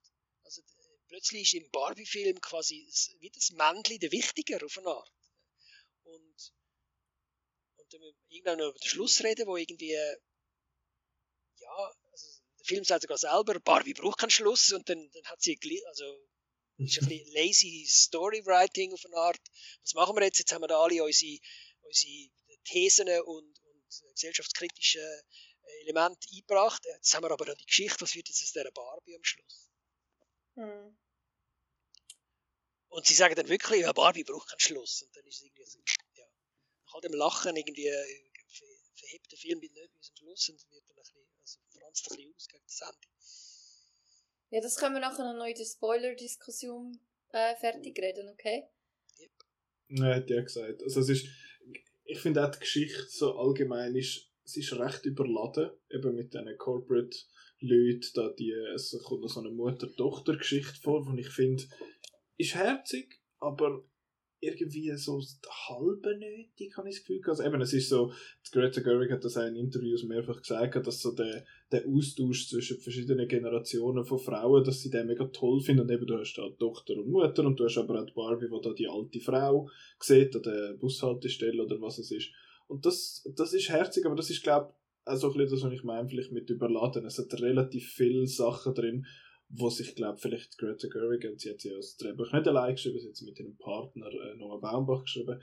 Ich glaube, es sind einfach mega viele Sachen, wo, wo, wo einen beschäftigt, einfach mal einfach niedergeschrieben und einfach mal ausformuliert. Und das finde ich ist, ist wertvoll. Es hat wertvolle Messages äh, drin, eben der, der, der, der, es ist ja quasi ein Rant, wo der, äh, der America Ferrara ihre Figur hat ähm, finde ich, ist sehr, sehr etwas Wertvolles, was sie sagt. Ich habe einfach dort so ein bisschen mit Schwierigkeiten damit, dass es gewirkt hat als, als ja, das ist jetzt etwas sehr Persönliches, aber ich habe das Gefühl, ich habe die meisten Sachen, die dort äh, gesagt wurden, sind eins zu eins schon mal in drei verschiedenen Tweets gelesen. Und mhm. darum habe ich das Gefühl, ist es ein bisschen weniger poignant gewesen, als es sich vielleicht erhofft ja. hat. Aber warum kommt denn das nicht? Also, das Lustige ist, sie sagt ja, dass, wenn sie bei der Wirt Barbie auf Besuch ist und alle, die zulassen, sind eigentlich nicht also stereotypical Barbies, weil Greta Gerwig, äh, nicht Greta, äh, Margot Robbie ist ja stereotypical Barbie, aber dort ist sie schon lange kaputt und, und äh, kommt nicht mehr zurecht mit dem Leben, also depressive Barbie eigentlich. Mhm. Sie tut sie eigentlich nicht diesen Barbies erzählen, wo, wo immer noch in dieser Pink Bubble drin sind. Das ist, finde ich, ein spannender Aspekt. Und, und ich frage mich eben, was der Monolog macht mit jemandem, der das vielleicht eben wirklich noch nie gehört hat. Also, mhm. ich weiss, ja, gibt's, gibt's, gibt's, also stereotypisch irgendein SVP-Stammtischler, der einfach das Gefühl hat, Frau ist am Herd, weil dort ist das WLAN am besten im Homeoffice. Nein, sondern, äh, äh, sondern ja, wenn der das mal hört, ob das mit etwas mit ihm macht oder irgendein zwölfjähriges Barbie-spielendes Mädchen, wo auch in einer Pink-Welt auf eine Art lebt und, und möchte Schönheitskönigin werden, bös gesagt, wenn die das mal hört, erwachsene Frau zu ist gar nicht so cool, also ist, ist das die Intention von der Greta Gerwig, dass man das, dass man, oder, oder sagt sie es einfach für, für Preaching to the Choir, die was eh schon wissen? Ich weiß es nicht. Ich hätte gesagt, es ist ein bisschen all of the above, also dass es an alle ein bisschen geht. Eben, das ist das, was ich gemeint habe, einfach mal das ausformuliert. Ich glaube, viele haben sich schon mal irgendwie die Gedanken gemacht zu das. Ich, ich kann da nur als, als Mann reden. ähm, Let, Ähm, let Linda speak. genau, darum eben, äh, ich habe es bis jetzt nur gelesen und ich kann nachvollziehen, also nachvollziehen nicht persönlich, aber ich kann verstehen, was es ist. Ähm, aber ja, wie, wie hat sich das, hat sich das für dich angefühlt, wo das so gesagt worden ist, Linda? Ähm, ich bin erstaunt gewesen, wie fest mich der Film berührt hat, allein aus dem Aspekt, wie facettenreich die verschiedenen Challenges in den verschiedenen Altersstufen, in den verschiedensten Situationen, wo sich eine Frau das ganze Leben lang damit auseinandersetzen muss. Und das habe ich selten so on screen gesehen. Und ich kl klar, äh, der America für ihre, äh, ihre Rant ist eigentlich eins zu eins irgendwann wenn ich YouTube irgendwie, das ist doch mal ein Lied gewesen. Ich weiß Ja, ja, nicht, ich weiss, ich, ich habe das Gefühl, es ist ja. irgendein Lied gewesen. Mhm. Ein Ähm, deutsches Lied sogar, nicht? Also, Nein, nein, nein, ich glaube, das ist... doch, doch, also es gibt auch ein deutsches Lied, wo ich suche das noch raus. Aber ja, Ja, ja, aber oder irgendwie so, so irgendwelche, ja. Es ist auf jeden Fall nichts Neues, aber wie man sich dann annimmt und allein, dass es so, es ist so quasi so ein Represent-Moment und auch halt, wie, wie die Dimensionen zwischen den Geschlechtern da sind, dass man halt einmal in einer Situation ist, wo du quasi zu der Gruppe angehörst, wo in Power ist, wo halt die gleichen Privilegien hat, wie normalerweise die andere Gruppe hat. So, das ist so ein bisschen, so, ein, bisschen so ein Moment gewesen, wow, that must feel nice. Und das Mhm. ist so ein bisschen, ja, irgendwie so, es ist einfach schön gewesen zum Anschauen. Und es hat, es ist so ein bisschen, es hat sich, es hat sich sehr nett angefühlt, es ist, es hat mich bewegt. Ähm, ja, also es, einfach, wenn, wenn man nicht so oft so etwas sieht, so ein Film, wo, wo sich wirklich mit Frauen auseinandersetzt, sich mit dem auseinandersetzt, was es bedeutet, eine Frau zu sein. Und es ist echt traurig, dass ich das so sage, aber es Mhm. ist einfach so. Vor allem ein Sommer-Blockbuster, wo gesponsert wird von einer Toy Company. Ich meine, also das spricht eben auch wieder für Mattel, dass man so etwas zulässt, dass man sich mit so etwas in Verbindung bringen und dass man kreativen Schaffenden so viel Freiheit äh, lässt, äh, so etwas zu machen, wo sich auch selber nicht so wahnsinnig ernst nimmt, aber gleich ähm, gleich irgendwie einen emotionalen Wert hat.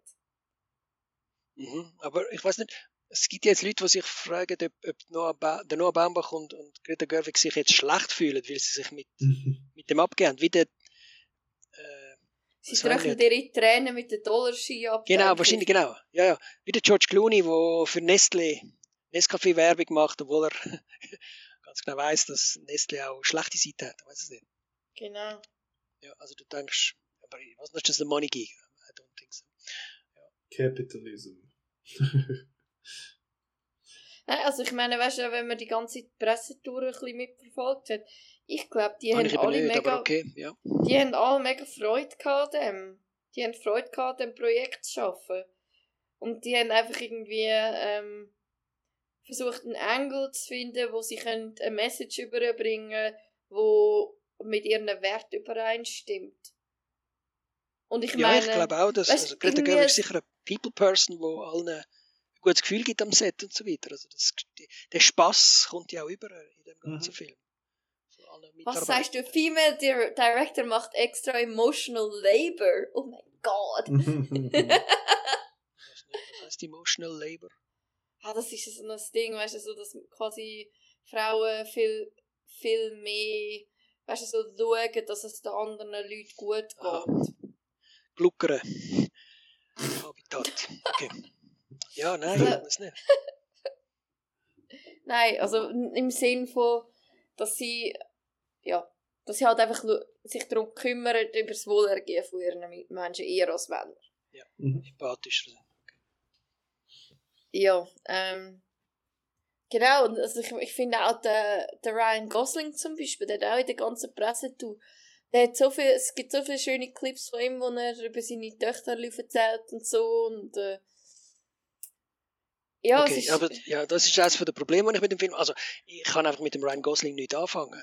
Das, äh, du, da liest du einfach falsch. Ja, da liest du so falsch. Wieso? Wie- Aber ich komme nicht ganz, also ich, nein, ich verstehe es teilweise wirklich nicht. Also erstens, für mich ist der Ken braunhaarig. Ich kann, ich kann, ich weiß nicht, wann ist der eigentlich blond? Haben wir jetzt da gerade, haben wir da gerade eine Ariel-Diskussion? Ariel Sorry. ist doch rothaarig. Nein, aber es, es gibt ja offenbar glaub, wirklich einen blonden Ken, aber ich habe auch gemeint, gehabt, bei uns in unseren Breitengraden ist der braunhaarig aber das... so dunkelblond. Also, aber who cares?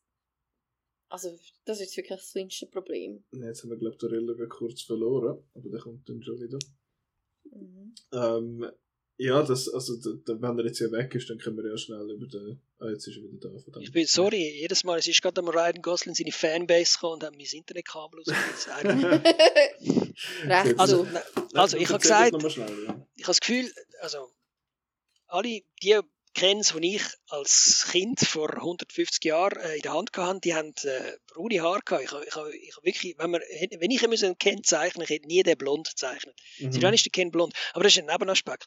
Eben, ähm, wie, warum ist das wichtig, was der für eine Haarfarbe hat? Aha, okay.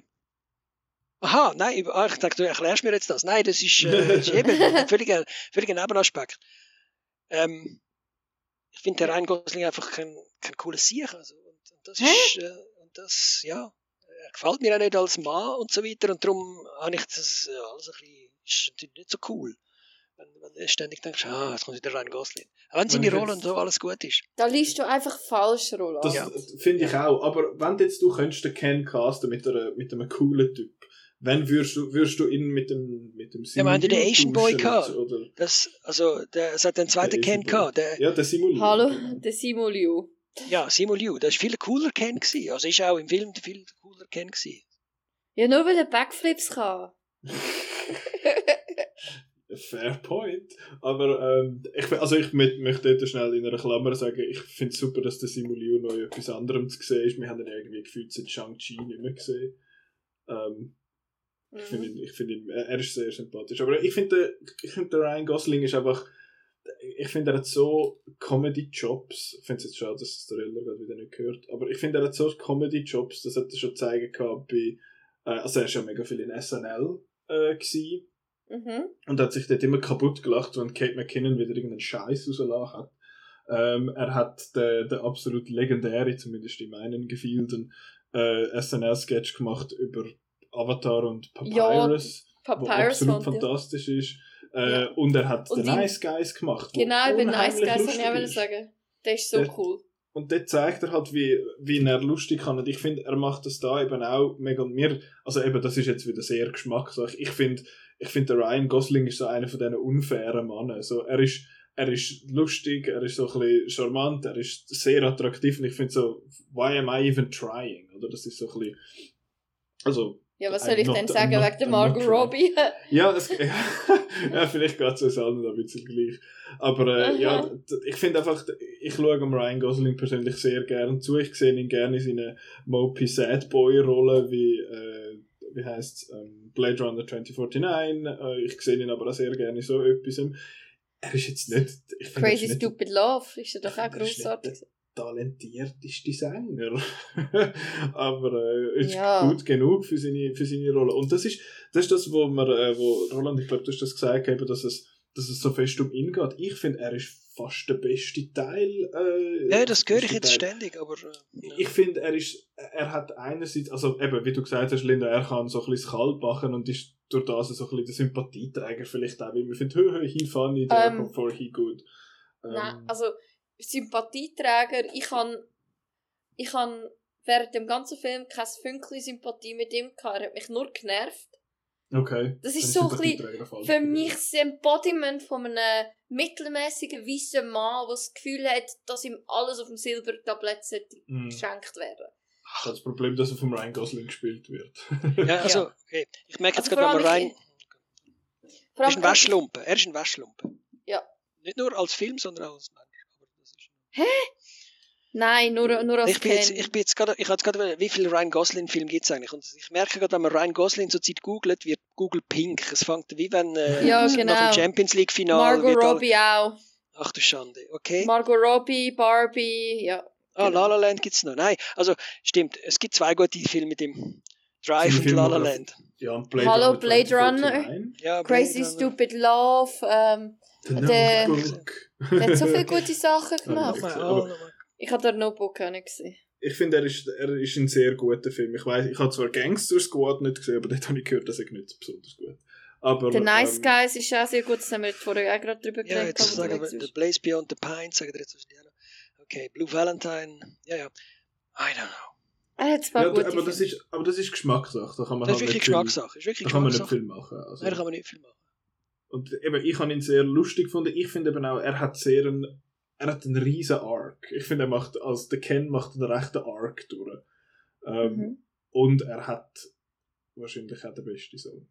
So sagen wir Ja. drei. Also mir ist ja völlig- also- Ich habe gefragt, wer hätte das sollen spielen? Also, hätte genauso gut den Zac Efron können spielen. Wäre mir, wäre Oh mir. Schnuppe gewesen. Gott, Völlig no. Schnuppe. Nein, der Zac Efron, der ist, das ist so der, das ist so der, der Aber er ist- Er ist Das etwa ist gleich der braun und hat etwa gleich viele äh, Stunden im Fitnesscenter gehabt. Ja, aber das, ist, aber das ist so ein, das ist so ein, so ein Klischee American äh, White Boy, Cute Boy. Ja, und der und- Ryan Gosling ist das anscheinend nicht. Höre ich jetzt da find- raus. Ich finde, der Your Ryan Gosling Planet. hat, hat etwas Interessantes. Der Ryan Gosling hat nicht die perfekte Prettiness quasi. Er hat so ein leichtes Lazy Eye und so Zeug.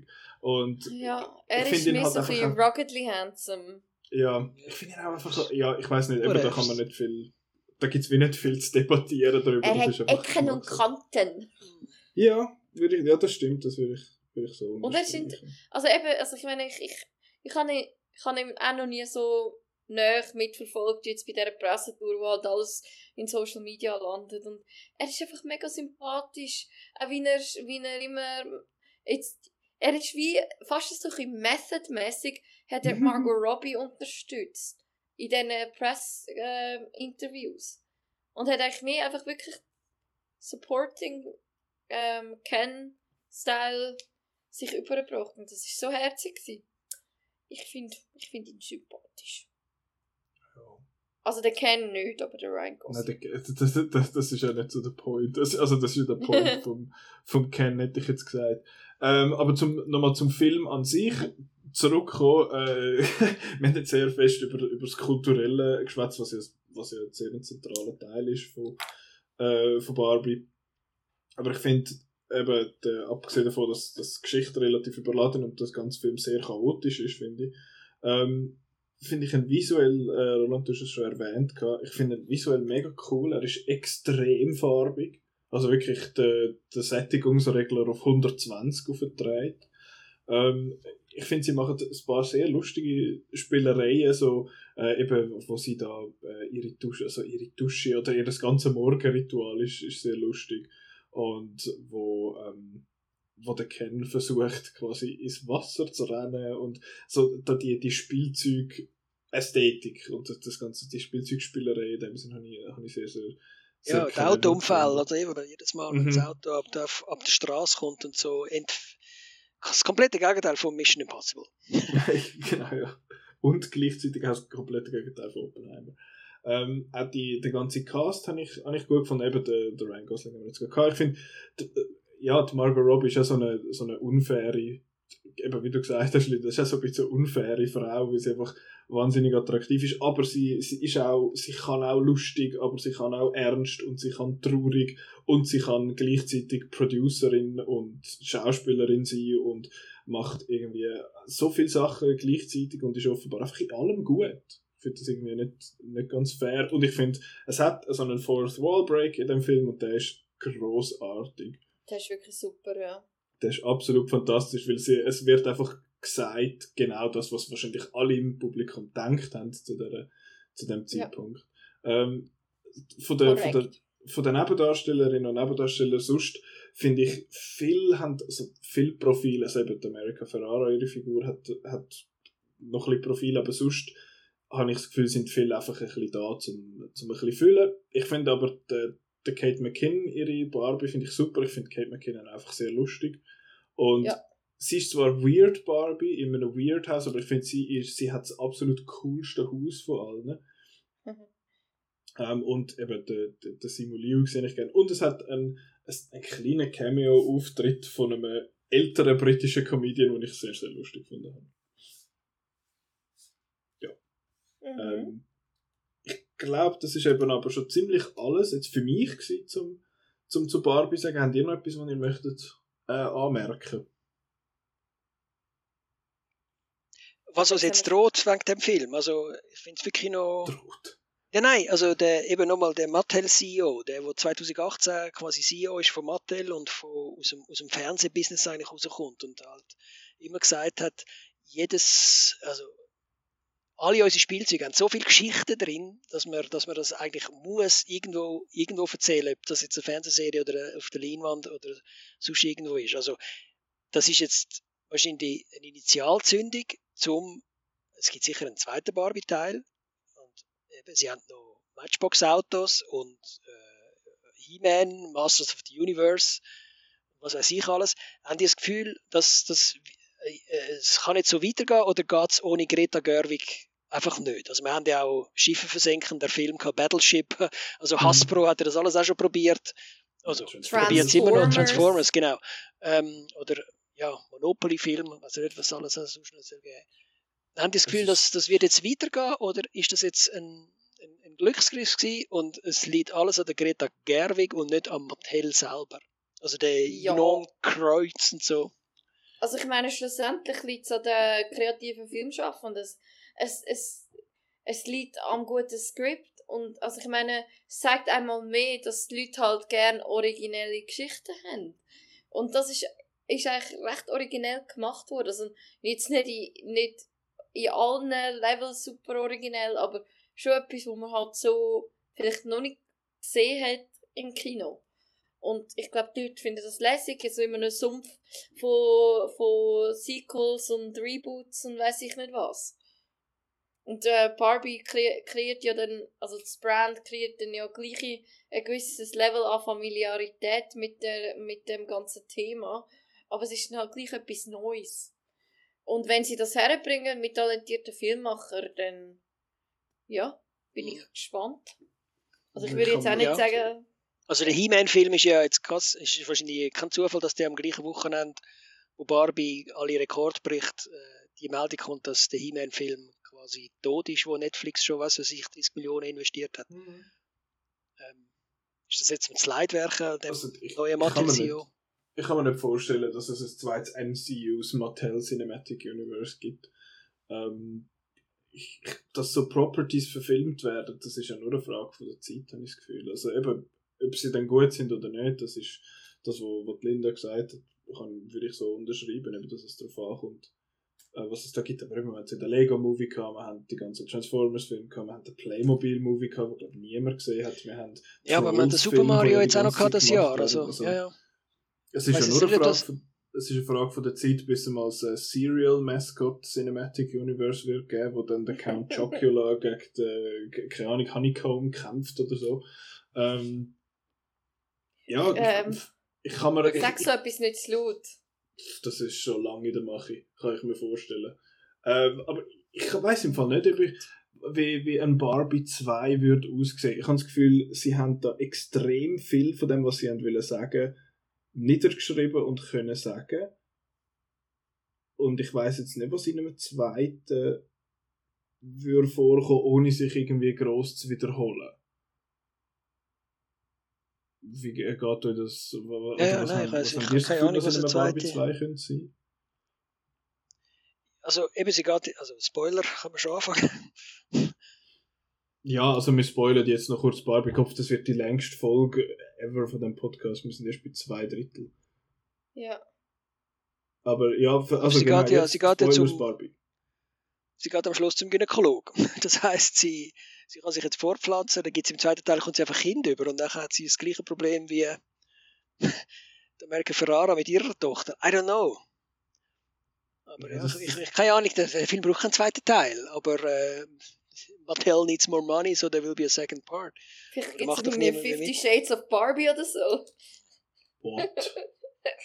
Fifty Shades of Eben Trickfilme, es gibt ja schon 46 Trickfilme von Barbie, oder so haben wir jetzt hier herausgefunden einfach irgendetwas genommen wird. I don't know. Das ich, eben, ich kann, mir, ja. ich, kann mir nicht vorstellen, dass das, dass das ist. Äh, Gibt es sonst noch etwas Spoiler, Spoilermäßiges, was ihr möchtet, was ihr möchtet thematisieren bei Barbie? Muss nicht sein von mir aus. Also ich weiß eben nicht, wa- was die Linda dazu meint. Also Kens, das Kendom wird ja quasi äh, wieder aus der Angel gehöpelt, indem so. sie dann all die Barbies ja wirklich dann wieder auf, auf äh, also mit, mit den Waffen der Frau sich quasi wehren, oder nicht? Äh, Habe ich das falsch verstanden? Also ja. es- Also es ist, geht dann schon eher in Richtung Equality, aber es ist halt genau in der heutigen Welt, dass es halt Baby Steps sind fürs andere Geschlecht und nicht halt Bam, da haben wir eure Equality. Und Kens müssen daran arbeiten, dass sie schlussendlich gleichwertig angeschaut werden wie Barbies. Genauso wie wir Frauen heutzutage auch daran arbeiten. Auch wenn wir vielleicht manchmal das Gefühl haben, dass, dass wir schon weiter sind, als wir eigentlich sind. ich finde, es hat in, de, in dem Film, also das, eben, wir haben es ja schon von den Messages gehabt, im Sinn von, eben, wie es ist, eine, eine, eine moderne Frau zu sein, also moderne Frau im Jahr 2023 zu sein. Ich als, äh, als Mann weiss es selbstverständlich auch sehr gut. Ähm, äh, ich finde, es hat eben die, die sehr offensichtlichen Messages, sage ich jetzt mal, das, wo mir alles so bekannt vorkommt. Was ich auch sehr wichtige Messages finde, die da vorkommen, ist, dass eben, dass sie am Schluss die, die, die, die Mutter, die America Ferrara, dass die findet, können wir nicht einfach eine normale Barbie machen. Eine normale Person. Und ich, das ist für mich so ein bisschen stellvertretend auch dafür, dass, äh, dass man, ich glaube, man ja von, man redet ja viel von starken Frauenfiguren jetzt in diesen Filmen. Und ich habe das Gefühl, viel, wo so starke Frauenfiguren, als starke Frauenfiguren so verkauft werden, sind Frauen, die oftmals so ein bisschen als, ich sage jetzt mal, geschichtlich männliche Traits haben. ja. Und sie sind so Captain Marvel-Style. im Sinn von, sie sind, sie sind quasi, sie sind sehr männlich, sie haben auch die, sie haben, also sie interessieren sich nicht für ihr Umfeld oder sie, sie sind sehr zielorientiert oder sie sind Geschäftsfrauen und bla bla bla und so.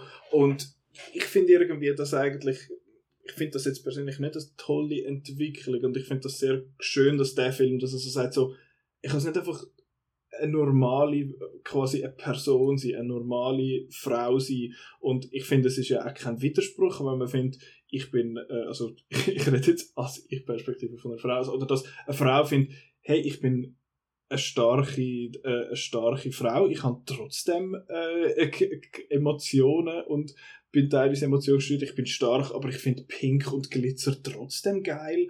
Und ich finde, wenn man, wenn man sich so in die Richtung entwickelt, finde ich das etwas, als Mann etwas sehr, sehr Positives. Das eben genau ist ja mein, mein als Mann, ich sage das jetzt sehr oft sehr bewusst, ähm, das ist ja mein Verständnis ein bisschen vom Feminismus, eben, dass die Frau einfach die Wahl hat, was sie will. Wenn sie will Mami sein und die bleiben, dann macht das. Cool. Wenn sie will Geschäftsfrau sein, dann macht das. Wenn sie etwas dazwischen zieht, dann macht das.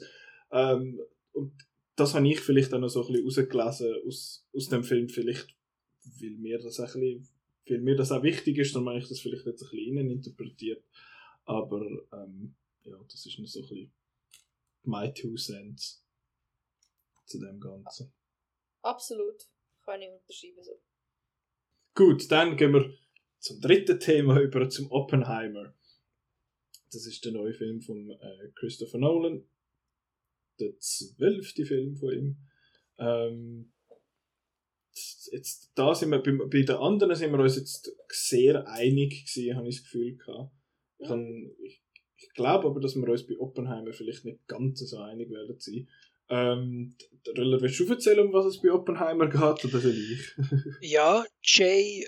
Robert Oppenheimer ist ein äh, Physiker wo äh, von der amerikanischen Regierung damit beauftragt worden ist, eine Atombombe zu bauen. Und das nachher, äh, obwohl er ein bisschen äh, komischer Kauz war, aber halt so genial, teilweise in Deutschland ausbildet, mit verschiedenen anderen äh, Forschern zur gleichen Zeit, dann hat dürfen in New Mexico in Los Alamos eine Stadt aufbauen, wo man sich eigentlich nur darum gekümmert hat, die Atombombe zu bauen. Gadget haben sie sie genannt Mhm. und es ist vor allem darum gegangen, äh, im Zeit vom äh, Zweiten Weltkrieg, äh, man hat Angst gehabt, dass die Nazis auch werden eine Atombombe bauen und hat denen wollen zuvorkommen. Ähm, äh, ja, und das ist eigentlich der Antrieb vom äh, äh, Oppenheimer oder OP, wie er dann genannt worden ist. Ähm, gleichzeitig hat er aber äh, also verschiedentlich Kontakt gehabt zu Kommunisten. Er ist nie selber ein Kommunist gewesen, aber seine Frau ist äh, Kommunistin gewesen und in dieser Zeit 30er, 40er, vor allem nach 50er Jahren, also nachdem der Krieg eigentlich schon vorbei war und und Bombe, es ist ein Hero gewesen, auf dem Time Magazine äh, hat er ähm, das Cover gehabt, äh, The Man Who Stopped the War oder whatever oder so und ist dann aber äh, im Nachgang vom Zweiten Weltkrieg dann gleich mal äh, äh also ein bisschen unter die Räder gekommen, weil er äh, verfolgt worden ist von einem Herr Strauss, Strauss, äh, wo, Strauss, äh, Strauss äh, gespielt vom Robert Downey Jr., wo ihn hat eigentlich diskreditieren. Und er hat dann ein paar Fehler gemacht in seinem Leben, so dass es denen eigentlich einfach gemacht hat, zum diskreditiert werden. Und es gibt da verschiedene Hearings, die da auch noch vorkommen. Also, das ist so ein bisschen die Story of Oppenheimer. Yeah, okay, and how did you like the story of Oppenheimer? Ähm, das ist Ding, also ich habe ich hab den Oppenheimer äh, Namen kennt, wenn ich auch den Heisenberg oder den Bohr, Niels Bohr mit Namen kennt habe, oder Einstein, der auch vorkommt im Film. äh, aber ich habe nicht, nicht gewusst, dass das für einen Mensch war, wie genial das der war in, in Sachen Physik, Quantenphysik und alles. Und, und was das auch für ein komischer Kauz in der Jugend war und wie er mit Frauen umgegangen ist, habe ich alles nicht gewusst. Und ich habe nachher sofort nach dem Film, äh, also letzten Sonntag, wo wir ihn geschaut haben, äh, mich ein bisschen schlau gemacht mit ihm und wie man das heute so macht, man lässt einfach Podcasts zum Thema und ich habe zwei Podcasts gelesen, das Deutsche, wo ich den Namen jetzt nicht nenne, weil es einfach ein doofes Podcast war und da gibt es einen super Podcast, der heißt The Rest is History so zwei British Dudes, äh, das Podcast hat mittlerweile der Gary Lineker aufgekauft und so, der ehemalige Fußballer. Das ist ein äh, sehr gutes äh, Podcast und die haben eigentlich genau das Gleiche erzählt, was der Oppenheimer als, als der Nolan erzählt hat, einfach in einer Stunde Podcast. Und dann habe ich mich so gefragt, ja, was ist jetzt denn, warum braucht es denn jetzt den Oppenheimer-Film, wenn man das in einer Stunde auch in einem coolen Podcast. Also, man wird wirklich äh, vergleichen. Sie haben dann, also weißt du, die wird dann gespielt von der äh, Florence Pugh und so, und dann haben sie äh, äh nicht mehr davon geredet. Also, was ist die Edition von der, vom, vom, vom Nolan äh, zu, zu, zu der Story vom Oppenheimer? Außer dass er die besten Schauspieler holt und, und die größten IMAX-Kameras und, und das äh, uh, gediegen verfilmt mit äh, super Kostüm und äh, hervorragenden Bömbelis und so weiter. Ähm, für einen Nolan-Film ein bisschen enttäuschend, weil Interstellar, Dunkirk, Tenet, Inception, Memento haben immer das ge gewisse Etwas gehabt. Ja, Darklight lade ich mal weg, das ist einfach ein Batman-Film. Ähm, also ich bin nicht der Nolan-Jünger, ich verstehe es nicht, äh, also in dem Sinn. Und, und das Überraschende, wo man nachher noch wirklich einen Brainfuck gehabt hat, die all seine Filme, also Memento als erste, wo, er quasi zum ersten Mal, he put his name on the map, das ist irgendwie in dem Oppenheimer nicht, für mich, für mich, für mich, I'm just uh, talking to for me, überhaupt nicht vorkommen. Also es ultra gediegenes Biopic, mega lang, aber sonst, äh, yes, ein Biopic. Not a Nolan-Film. These, da. Und eben darum, äh, ich, ich, ich, ich stelle mir vor, es gibt tausende von Menschen, eben einer von fünf, der beides hintereinander angeschaut hat, wegen der Barbie und wegen der Memes noch der Oppenheimer geschaut hat, und ich gesagt, ja, und jetzt? Whatever. Aber also, ich meine, wenn du so mit Mindfuck und Yada Yada kommst, ähm, ist denn Dunkirk für dich ein typischer Nolan-Film? Ich, ich habe den Dunkirk am schlechtesten in Erinnerung, aber der hat äh, eben, dass er äh, hat doch irgendwie drei, äh, typisch, die drei, Zeitebenen. die drei Zeitebenen, genau. Ja, genau. Also, also mein, mein Fakt ist, glaube ich, schon nicht, eben, ich müsste Dunkirk wieder mal schauen. Das war ein bisschen over my head gewesen. Das ist mehr mindblown. Ich weiß nicht. ja. Sie sind einfach, ja. äh, der Nolan kann einfach nicht, der Nolan kann einfach nicht eine Geschichte von A bis Z erzählen. Das aber das hat er doch da, hat er, äh, ich bin nicht, äh, habe ich falsch andere also, Film gesehen? Hat er doch da ganz normal gemacht? Also, Wieso nein, nicht? Einfach. Das ist ja nicht von A bis Z. Das fängt ja irgendwo in der Zukunft an, das fängt ja an ja, nach dem Krieg. aber jedes Biopic, jedes so Biopic fängt auch am Anfang an, der, der, der stirbt er und dann im Sterbebett erzählt er nachher, was er vorher noch gemacht hat. Also, das ist doch. Ja, er ist doch, ja hin und her und er springt ja, Perspektive. macht jedes Biopic so, doch auch. Also, dann war ich da. Also, ich finde das jetzt nothing special. Not whatsoever. Aber, äh. und, und hätte das vielleicht erwartet von einem neuen Film und so und, ja. I don't know. Ich, ich finde das mit dem Dings, mit dem, äh, was du sagst mit dem Podcast, mir ist das ähnlich gegangen. Ich habe äh, gestern noch die Doku To End All War, Oppenheimer and the Atomic Bomb geschaut, weil mich das, das Thema von dem Oppenheimer einfach nicht losgelassen hat, ausgelöst durch, durch das, dass ich den Film geschaut habe, der Oppenheimer. Ja. Und die Doku hat auch eigentlich mehr oder weniger das nochmal erzählt, was dem Film vorkommt, aber auch halt in, in tighten 90 Minuten. Hat, aber was ich finde halt, dass Oppenheimer den Film macht, ist, der löst bei mir viel mehr Gefühl aus im Sinne von, er hat, er hat äh, extreme Spannung gehabt für mich in der Mitte, also das äh, mit dem, mit dem Dings, äh, mit dem Trinity-Test, äh, wo kommt, primär, aber auch sonst finde ich, hat er, hat er viel mehr dort ausgelöst als einfach äh, ein Doku, wo das quasi erzählt und ich kann mir vorstellen, dass ein Podcast dort relativ ähnlich funktioniert. Ähm, und darum finde ich, ist das schon, ist das schon ein Mehrwert und ich glaube auch, dass dass jetzt du, äh, dass du vielleicht die Leute, die Oppenheimer wegen Barbenheimer gehen schauen, vielleicht ein bisschen unterschätzt. Ähm, dass, ich, ich glaube eben, dass, der, dass der sind, der sind sicher Leute schauen, die finden, mal Nolan, den finde ich geil, das kann ich schauen.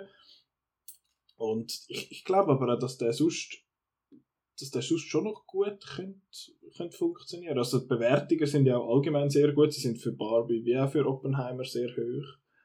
Ähm, von dem her glaube ich, dass der schon auch bei einer breiten Masse vielleicht kann funktionieren. Oder, äh, was, was sagst du zu dem, Linda? Und wie hat er dir gefallen? also ich habe ihn super gefunden. Ich, also, ich denke, ich, ich habe normalerweise Biopics nicht so gern, aber es ist ja auch kein klassisches Biopic. Der, er hat auch mega viel Freiheiten offensichtlich mit dem Source Material genommen.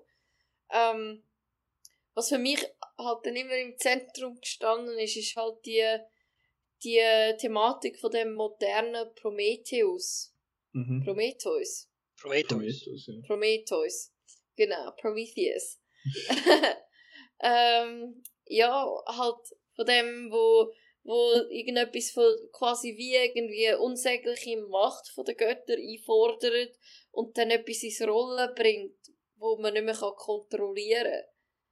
Das, äh, ich glaube, das ist auch die Thematik, wo, wo der Nolan dann so fasziniert hat.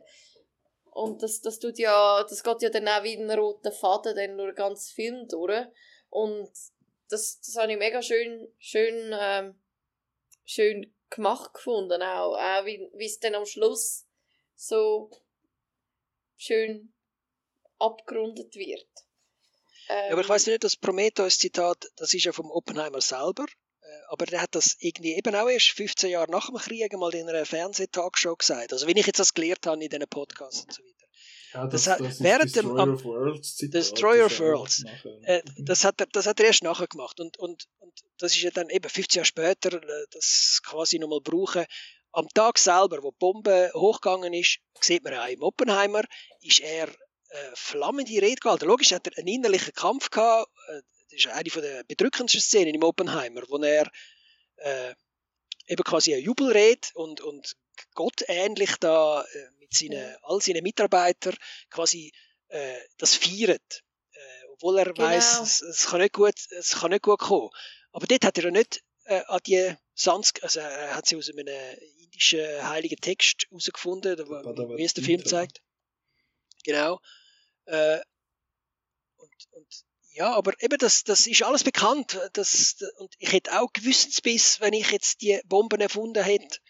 Und, und er hat sich nachher gesträubt dagegen, dass man noch, eine, noch eine bessere Bombe macht, eine Superbombe mit der Wasserstoffbombe, die noch katastrophalere Auswirkungen hat. Ja, ist doch nur menschlich, dass man sich dann da äh, quasi Gewissensbiss macht. Der grösste Gewissensbiss, den sich ein Mensch machen kann. Quasi, wir sind die einzigen, die einzigen Lebewesen, die äh, etwas kreieren, wo wir uns selber können zerstören können. Kein Delfin oder ein Braunbär würde irgendetwas machen, wo seine Rasse wird, äh, ausrotten.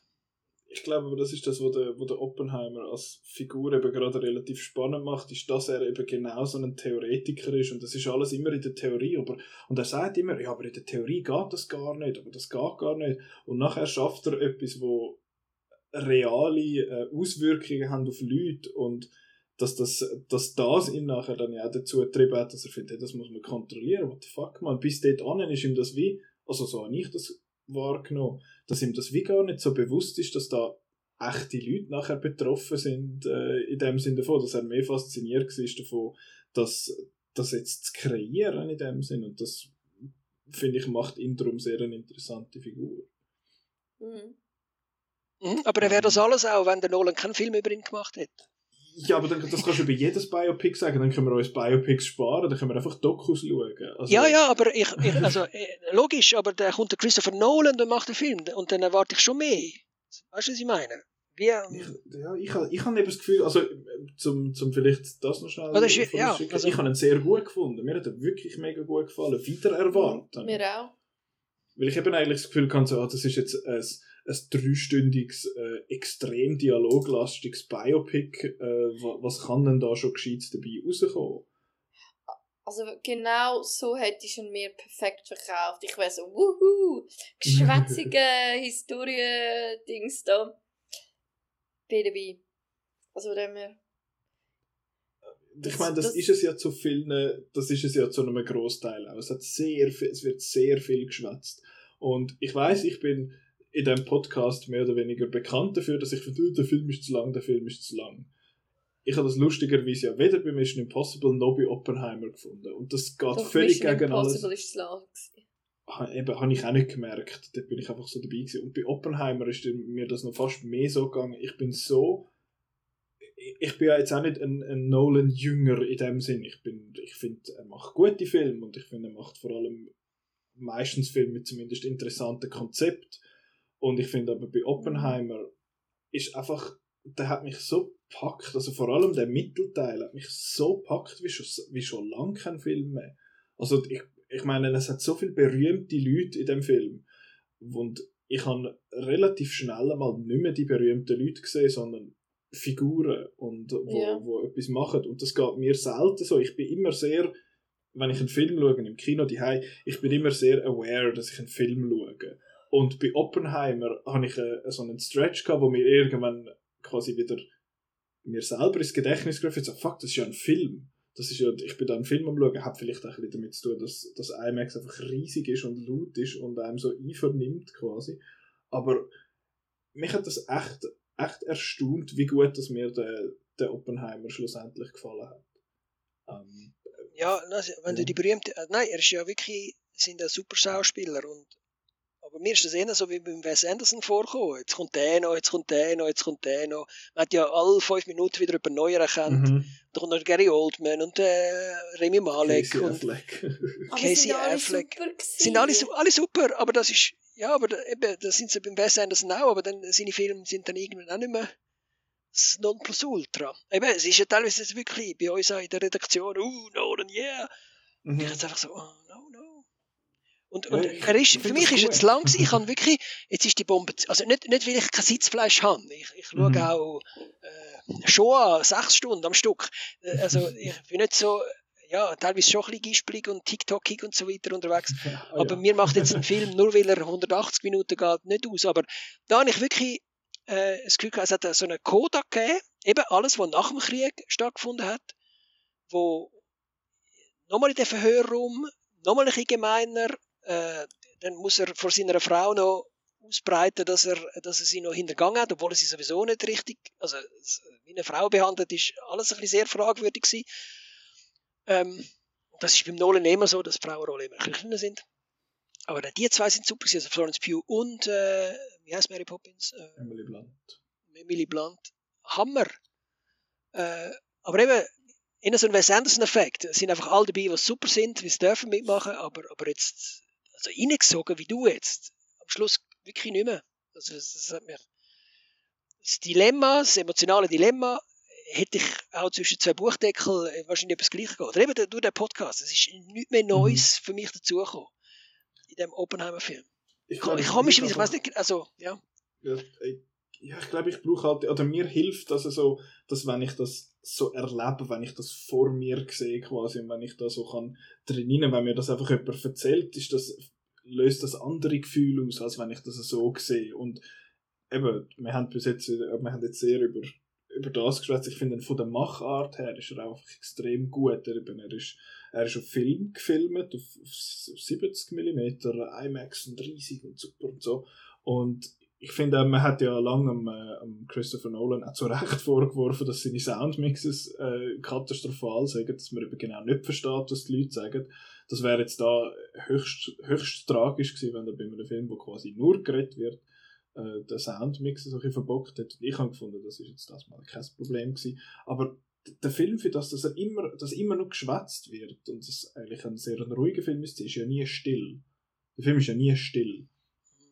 Und mhm. ich finde der, der Soundtrack vom, oder der Score von Ludwig Göran, Ludwig, doch Ludwig Göransson, finde ich sehr gut. Ähm, hat mir das, das zentrale Theme quasi, wo immer wieder vorkommt, ist so simpel, aber so effektiv. Mhm. Und äh, das hat mir, das hat mir alles schon, schon sehr gut gefallen. Ich finde eben, der Film ist nicht perfekt, aber äh, Linda, du hast gerade noch etwas, du hast noch glaube ich ausgeholt, um etwas zu sagen. Nein, nein, nein, ist gut.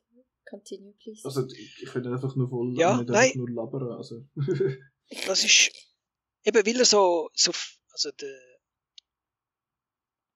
Oppenheimer so viel gemacht hat und, und eben alles so anscheinend, wenn man sich schon vorher mit dem Oppenheimer befasst, bevor man den Film gesehen hat, hätte schon können wissen, dass er irgendwann noch Holländisch gelehrt hat, einfach so und, über, und alle überrascht hat, dass er jetzt da holländische Dinge machen kann, dass er den Heisenberg getroffen hat, dass er in Zürich war, dass er Einstein war, der ganze erste Teil, bevor Los, Alamos aufgebaut wird, finde ich sehr gut, wie der Nolan das jongliert, ohne, also so viel äh, äh Ortwechsel, aber man bleibt dran. Das ist, das ist schon äh, äh, Kunst, wo, wo nicht jeder im Griff hat. Dass es so viele Themen, Themenwechsel, äh, biografische äh, Aspekte vom, vom Oppenheimer gleich stringent und gut in das ganze Ding bringt da ziehe ich den Hut. Aber, ja. Aber teilweise auch, eben, wenn er aus, also mit der Ziege im Maul und so weiter, das ist, das ist so ein ikonisches, das habe ich nicht gewusst. Es gibt ikonische Bilder, ich sage jetzt ikonisch, in Bilder vom Oppenheimer, wie es Bilder gibt von der Marilyn Monroe, wo der Rock klopft wird über, über den Lüftungsschacht.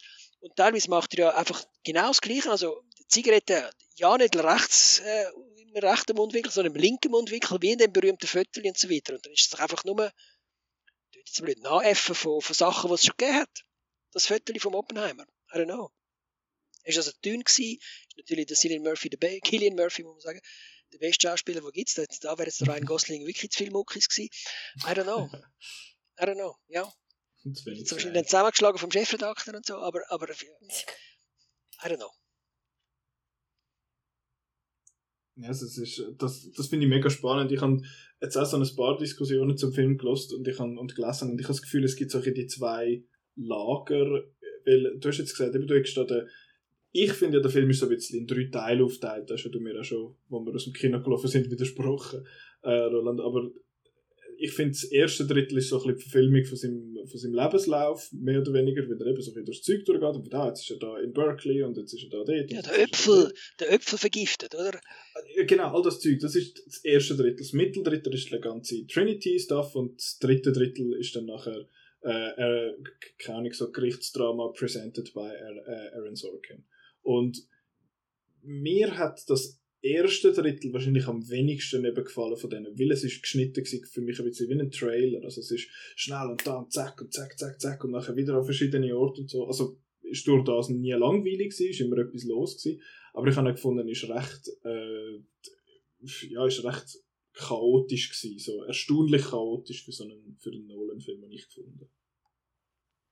Aber gleich sind so, ich, ich habe es nie irgendwie so gefunden, dass es mich abgelenkt hat, sondern so die schnellen Cuts und die, es, es hat sich gleich irgendwie, es, es haltet einem gleich bei der Stange. Ich, ich weiß nicht, ich habe, ich habe selten, dass ich während einem Film nicht auf die Uhr schaue, weil manchmal mhm. finde ich es ganz lässig zum schauen, wie das Pacing ist, dass ich zum Beispiel schaue, oh, jetzt ist eine halbe Stunde vorbei, jetzt sind wir etwa bei diesem Plotpoint mhm, ja, und bei dem genau. habe ich einfach wirklich einfach nur drei Stunden an die Leinwand geschaut und ich habe mich keine Sekunde gelangweilt. Und das ist schon, also, Hut ab, dass er das geschafft hat. Wirklich. Ja, ja. bei uns ist jetzt das so gegangen, am Roland ist es gar nicht so gegangen. Nein, ich kann nicht auf Tour. Also, also. Ja, aber du hast ihn ja in, du hast ihn, du hast ihn die Länge angemerkt. Ja, wegen der Coda, ja. Aber, ähm, okay, aber ja, stimmt. Wir haben jetzt schon ein paar von den, von den Schauspielerinnen und Schauspielern erwähnt, eben der Killian Murphy als Oppenheimer, finde ich, ist richtig, richtig gut. Es ist mhm. ja auch nicht, für mich nicht wirklich gewohnt, ihn als, als Leading Man zu sehen. Er ist ja oftmals so ein bisschen in, habe ich das Gefühl, so ein bisschen in, Nebenrollen, nicht so der wichtigste, der zentrale, der zentrale Punkt. Und da habe ich ihn extrem gut gefunden, weil er hat einfach auch schon so ein, ich finde, er passt so gut in die Rolle, weil er schon so ein leicht melancholisches Gesicht hat. äh, darum wäre jetzt da vielleicht ein Ryan Gosling, wo, wo das überhaupt nicht hat. ähm, hätte jetzt überhaupt nicht reingepasst. Aber ich habe ihn richtig, richtig gut gefunden und er ist so verschwunden in dieser Rolle. Ich weiß, es ist ein Klischee, um das zu sagen, aber es ist mir wirklich so gegangen. Ich habe einen, einen Robert Downey Jr. sehr gut gefunden, auch wenn seine Rolle erst in der zweiten Hälfte wirklich wichtiger wird. Und auch die ganzen Nebenfiguren, also Matt Damon, der Benny Safdie habe ich auch sehr gut gefunden. Ich habe den Josh Hartnett sehr gut gefunden. Mhm. Äh, ich habe Emily Blunt sehr gut gefunden. Also es hat sehr viele gute Darstellerinnen und Darsteller gehabt, also sind wir ehrlich, primär viele Darsteller. Ähm, und das, habe ich, das hat mich echt, echt mega gepackt, das habe ich mega cool gefunden. Ähm, ich habe sogar am, am ähm, wie heißt der, Kenneth Branagh seinen Akzent gut gefunden. Das hat er ja, der, der, sein Akzent in Tenet ist ja relativ schlecht gewesen und jetzt da habe ich recht gut gefunden, muss ich, muss ich sagen. Also, also was man hört in Interviews, dass, der, dass die Leute, die mit dem Nolan zusammenarbeiten, auch wieso aus Eigenantrieb einfach möchten möglichst das Bestmögliche irgendwie abliefern und ich habe das Gefühl, dass, das, das hat da mega gut funktioniert. Mhm. Ja, also ich habe der, der Roland hat vorher gesagt, dass es ihm äh, ein bisschen vorkommt wie beim Wes Anderson. Also mhm. Alle zwei Minuten irgendwie ein neuer Superstar und dass, dass das fast könnte ablenken ich habe schon so einen Moment gehabt, wo ich gefunden habe, uh, that's that guy. Aber mhm. ähm, es hat mich nie so lange gestört, dass es mich aus dem, aus dem Film rausgerissen hat, sondern ich habe mehr, ich habe es ein bisschen gefeiert und ich plötzlich, uh, oh mein Gott, das ist der Gary Oldman.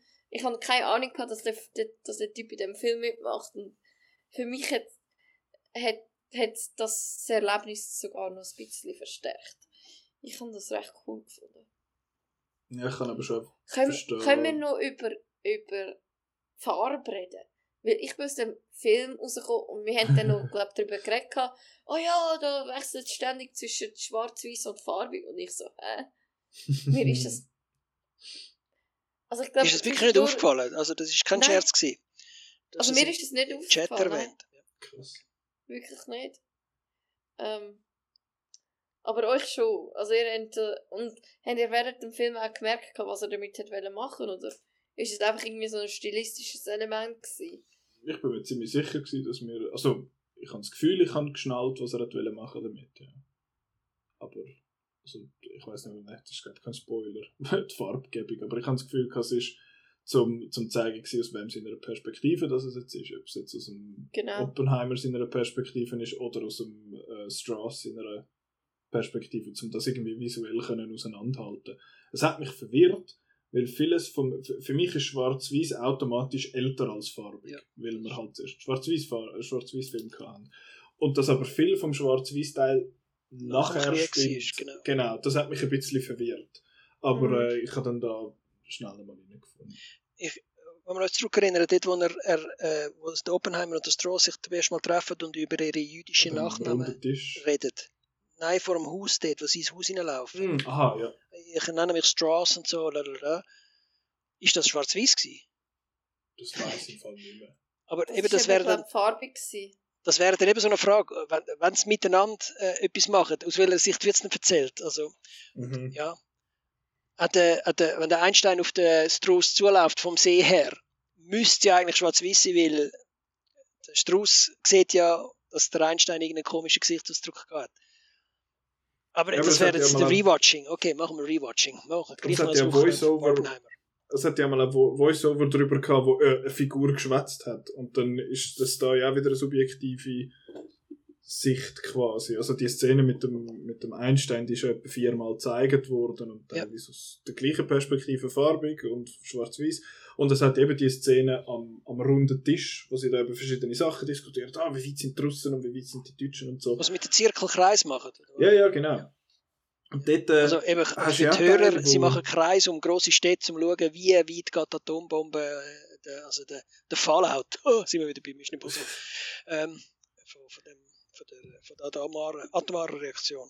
ich glaube, es ist, ich glaube, es ist das. Auf jeden Fall haben sie da viel diskutiert und gemacht. Und da und dort gibt es ja, zu dieser Szene wird immer mal wieder angeschnitten und einmal ist sie farbig und einmal ist sie schwarz-weiß. Und Aha. Je nachdem, Eben, wer die müsste gerade eigentlich- dran ist. Also, ja. Ah, sehr clever. Eben, wenn, wenn der Oppenheimer seine Gewissensbisse hat, ist sie wahrscheinlich farbig, weil, uh, wenn es aber der Strauss erzählt, ist sie schwarz-weiß, weil er ist der coolste Sieg und hat es genau im Griff. Man kann Ja, kind of. Ich kann mir, also, das ist auch das, wo ich, wo ich jetzt so ein bisschen von dem Film gewonnen habe, wo dir, Roland, so ein bisschen gefehlt haben, eben da, dass, er so ein bisschen, ja, man kann sagen, es konstruierte, so ein bisschen, aber dass das Gimmickige mit dem, mit der, mit der Zeitebene und so Zeug, das habe ich jetzt durch das ein bisschen, ein bisschen bekommen. Ja. Aber ich, ich will eben, du hast, du hast, so schnell, du hast Rewatch gesagt, Roland, ich will auch, ich, ich sage das selten über dreistündige Filme, aber ich will den wirklich nochmal schauen. Das wollte ich eben auch gerade wollen sagen. Ich, äh, ich mache schon jetzt lose Pläne, um noch mal zu schauen. Ich würde noch hure gerne mal noch in 70 Milliliter Milliliter. einmal abschlucken. Ja, genau. Nein, und, aber die einzige Möglichkeit in Europa ist, glaube ich, Prag, Milano, Karlsruhe oder, oder äh, London, Mhm. BFI. Darum äh, ist es, äh, ja, ist ein bisschen eine Herausforderung. Ich habe heute Morgen noch Screening Times angeschaut für Milano und das ist, glaube ich, irgendwie Ende, Ende August, 28. August oder so, ist, ist das erste freie Datum, wo man noch, noch könnte schauen. Ja. Dann ist mit diesem äh, Untertitel in Italiano. Ja, äh, ja, es ist, glaube ich, Oder mit Italienisch. synchronisiert. Nein, nein, es ist auch auch mit äh, italienischen Untertiteln. Roberto Oppenheimer.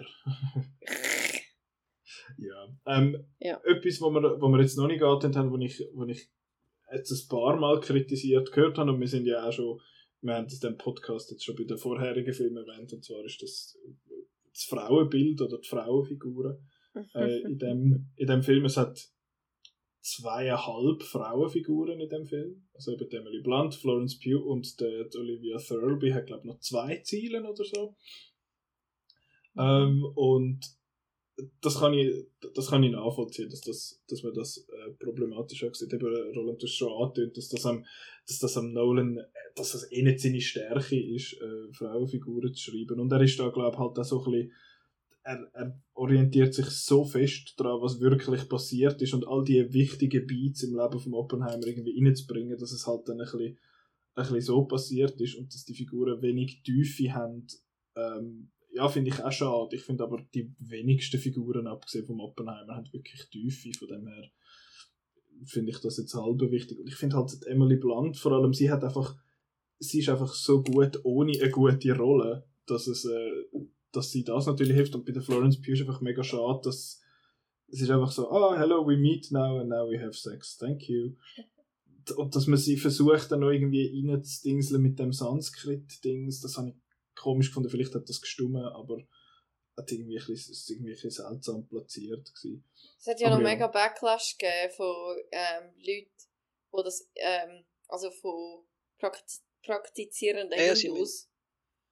Weil, weil das quasi so ein bisschen blasphemisch ist, dass, die, dass die da nach so postkoital äh, über Sanskrit äh, heilige Schriften reden. Okay. Also das Neueste ist ja, dass sie digital jetzt noch ein paar Kleider bekommt, wenn der Film in Indien gezeigt wird. Oh wow. Ah, ja. Also sie tun... Und sie irgendeinen BH über, oder? Genau, genau. Wenn wir ja Okay. gelernt haben, kürzlich im Video von Patrick H. Willems, dass in Bollywood-Filmen oder in indischen Filmen nie geküsst wird. Hm. You only hug very intensely. es ist wirklich, es ist Ähm. so. Aber ähm, ja, was, was sagt ihr zu dem? Also ich kann, ich kann, wo wir da vorher das lustige Spiel gemacht haben, eine von den Codes wäre noch gewesen, ich frage mich, ob der Film den Bechtel-Test ähm, würde bestehen. Und äh, es wäre eben lustig gewesen, zum schauen, ob ihr eher richtig Barbie tendiert oder, oder äh, Oppenheimer. Weil, ja, wenn man Barbie nicht gesehen hat, könnte man sich ja auch noch vorstellen, dass halt Barbies vor allem über ähm, Beziehungen zu ihren Männern schwätzen. Mhm. Ähm, ja, ich, ich habe das auch ein bisschen vermisst. Also, ich habe so, ich, ich habe sehr viele äh, so ein bisschen conflicting Gefühle gehabt, während ich den Film geschaut habe. Einerseits habe ich ihn gross gefunden und andererseits habe ich, habe ich mir dann ständig so ein bisschen gepusht im Sack gebaut, so, als Feministin sollte man das ja eigentlich nicht lässig finden. und so, oh, ich wollte den gar nicht lässig finden, aber ich finde ihn irgendwie gleich lässig, weil er halt ein geiler Film ist. Ähm, ja, aber ähm, eben so aus einer Frauenperspektive ist es schon äh, mangelhaft, wenn man es mal so, so, so will sagen. Ich habe aber so ein das Gefühl, um da vielleicht den ganzen Film ein bisschen, ich, ich sage jetzt mal, in Schutz zu nehmen. Ähm, eben das Drehbuch ist ja offenbar aus der Ich-Perspektive geschrieben gewesen, vom Oppenheimer. Und ich habe das Gefühl, eben, ich habe es vorher gesagt, dass die wenigsten Figuren wirklich Tiefe haben. Ich glaube, das ist auch, weil der Oppenheimer die Leute gar nicht so kennt hat und gar nicht wirklich so gesehen hat. Und ich glaube, ich finde ja auch nicht einmal der Oppenheimer kommt wahnsinnig viel Tiefe selber über, weil der ist so fest in seinem Kopf und so fest in der Theorie und so fest in der, in der Physik drin, dass es gar keinen Platz hat für Gefühle irgendwie. Und äh, Das ist schon so. ich habe das Gefühl, das ist vielleicht auch so ein bisschen die subjektive Ansicht von ihm, dass er die Leute ja gar nicht so als, als, als Aber- Personen mit, mit Eigenschaften wahrnimmt irgendwie. Der Nolan hat gleich sich kreative Freiheiten genommen, indem er da über einmal eine Geschichte erzählt. Dann hätte er sich auch können die Freiheit nehmen, irgendwelche coolen ähm, Frauencharaktere zu schreiben. Das wäre gegangen. Äh, also, es hat zum Beispiel eine chinesische Ja. Wissenschaftlerin gegeben, wo, wo am Manhattan Project geschafft hat, ähm, wo nachher keinen Nobelpreis äh, bekommen hat, weil sie, weil sie eine Frau ist und eine asiatische Frau. Mhm. Ähm, es, es, hat die, es hat die Möglichkeiten gegeben. Wäre jetzt das besser gewesen, weil ich meine, wenn wir eine Figur haben, wie der, ähm, ich weiß nicht einmal, wie seine Figur hat, aber der Jack Quaid, der, wo man kennt aus The Boys, der hat ja auch zwei Dennis Ziele. Quaid und der Meg Ryan, ähm, ihre Sohn. Ja, genau. Der hat, aber der macht ja auch nichts. Und ich weiß jetzt nicht, ob das besser gewesen wäre, wenn es jetzt einfach dort eine Frau gemacht hätte. Ich finde, es hat eben wenig Characters so in dem Sinn. Und ja, vielleicht ist das aber auch, äh, zum wieder zum TikTok äh, Gen Z-Tag zurückkommen, vielleicht ist das aber auch Copium, wo ich da jetzt gerade haffe. ähm, Ja, ich, ich weiß nicht, ähm, der, der Mann hat sehr ein langes Leben geführt. Er hat, äh, also gut, sehr lange ist irgendein 62. Ich weiß nicht, mehr, er ist nicht sehr alt geworden, aber gleich Ja, aber er war ständig Kettenraucher. Gewesen, darum ist er Ja, genau. Mhm. alles Ähm, im Podcast gelernt. Aber ja, Mhm, ich hätt, ja, und seine, seine Kitty ist ja dann auch ein paar Jahre später gerade gestorben. Ähm, aber anyway, ähm, der hätte sicher genug spannende Geschichten mit Interaktionen mit Frauen gehabt, die man hätte können erzählen ähm, nein, das hat er eben nicht. Er ist, er ist, also alles aus dem Podcast. Ich habe den Film nicht gesehen, und, aber der ist so schlimm, very, very awkward gewesen. Er hat also erotische Gedichte geschrieben, aber ich glaube, er ist einmal verliebt gewesen in die Jane Tatlock von Florence Pugh. Die hat ihn wirklich maßgeblich beeindruckt, aber der ist, der ist so ich habe ich hab nur ähm, gelesen, ein dass er Geek gewesen, ein offensichtlich... massiver Geek. Äh, In, in er Sachen hat- sexuelles äh, und, und Liebe und äh, Frauengeschichte. Mhm. Er hat offensichtlich mal eine datet, wo er dann mit ihr geschwätzt hat und dann hat sie ihm irgendwie wie eine Inspiration gegeben und dann sagt er zum Auto raus und dann ist er einfach heimgegangen und hat sie im Auto gelassen und sie hat gemeint, er komme zurück und irgendwie fünf Stunden später ähm, ist dann die Polizei bei ihm anklopfen, so was mit ihm los ist. Ja. Und dann, er ist einfach dort irgendwie am mathematische Formeln am lösen. Nein, also das ist das Genie. Also es sind ja oft so Genies so komische, so socially awkward. Mhm. Das hat ja im Film, also wenn das Baby schreit, bringt es irgendeinen Nachbarn und so, lässt sie ihn im Auto sitzen und das ist alles. Das ist Ja, von, von dem her finde ich eben die bezeichnenden Eigenschaften von dem, von dem Typ, ich glaube, eben, er hat halt etwas geschaffen, wo, wo die Welt einfach nachhaltig verändert hat und darum hat man ja einen Film gemacht wahrscheinlich über ihn und ja, ich, ich verstehe, wie man das, eben, ich verstehe deine, deine Position, Linda, sehr. Ähm, ich weiß einfach nicht genau, ob ja, weil eben, weil mit den meisten Figuren in dem Film hat der Oppenheimer sehr eine oberflächliche Beziehung gehabt und ja, darum weiß ich nicht, ob jetzt es besser gemacht hat. Ähm, die andere Kontroverse, die ich jetzt so ein bisschen gelesen habe, ist auch mit solchen Representation zusammen, ist, dass, es, dass, dass da irgendwie eben Hunderttausende von Japanerinnen und Japanern umgekommen sind und keine einzige davon, es wird nichts gezeigt von dem. Was, was sagt ihr zu dem? Ja, also, der Film ist nur noch länger geworden. Nein, also, was, also wissen wir, also... Es ist auch schon alles irgendwie also weißt, ich will, ich will jetzt nicht kalt tun, aber das ist ja auch schon gezeigt worden. Und das ist halt jetzt eine stilistische Wahl, wo der, oder das ist eine Wahl, wo der Nolan getroffen hat, dass man halt wirklich einfach in, in dem Kopf von dem, äh, von dem Oppenheimer drinnen ist. Und das, das, das gibt auch eine gewisse Distanz. Es gibt eine gewisse kalte Distanz zu dem, was er, was er schlussendlich gemacht hat. Und ich habe das eigentlich noch, noch faszinierend gefunden eher, also... Ja, aber... Ja. ja. Was hättest du denn sehen Also, Bomben runtergeht und dann so eine Terminator 2 Szene, wie die andere am Gitter hängt und zu einem Skelett wird oder so. Also, ich weiß jetzt nicht, wir wissen, also wir, also die, die Geschichte äh, ein bisschen mitbekommen haben, wissen, was dort passiert ist. Man könnte genauso gut sagen, uh, sie reden ständig von den amerikanischen Soldaten, die im Pazifikkrieg äh, am Sterben sind. Die haben wir auch nie gesehen, aber man hat mhm. nicht gewusst, dass es äh, jetzt eine gute Sache ist. Also es ist immer eine gute Sache, wenn ein Krieg ein Ende findet. Also, es ist am besten, wenn er gar nicht auf anfängt, aber es, ich habe das Gefühl, es hätte sehr im Pathos können enden wenn man das gezeigt hätte. Ähm, ja, und dann noch Enya-Musik drüber oder so, ich weiß doch auch nicht. Nein, gar nicht. In einem Bob Dylan-Lied oder so. Also ich bin da absolut bei euch. Also wo kommt denn das? Sind das Japaner, ja. die das sagen? Nein, äh, nein Japan. Bist ja, du kannst Japanisch, darum hörst du da auf Japanisch irgendetwas, was mir gar nicht mitgehört Because we don't understand. In Japan läuft der Film gar nicht, das ist Band dort. Ah, wirklich? Ähm, ja, ja. Also, ähm, was? Weil, also, ist das? Also, ja, Japan ist, Japan ist, Japan was den Zweiten Weltkrieg angeht, ein bisschen spaßig. Also es ist eben, ich meine, was passiert ist mit äh, Hiroshima und Nagasaki, das ist unweigerlich absolut schrecklich. Ähm, und Japan stellt sich dort selber einfach sehr gerne mit, äh, in die Opferrolle und blendet auch aus, was sie mit Südkorea oder mit Korea allgemein und mit China angestellt haben dort.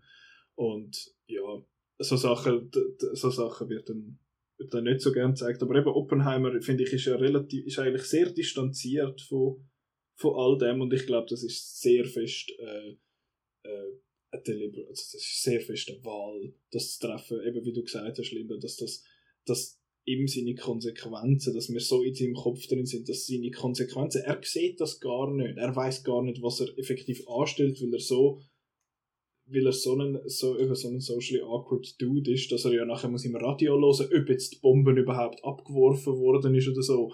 Und weil das halt, äh, weil es nicht ein Doku ist, in den Dokus wird das gezeigt, wie die, ab, äh, wie die Bombe äh, droppt wird und so.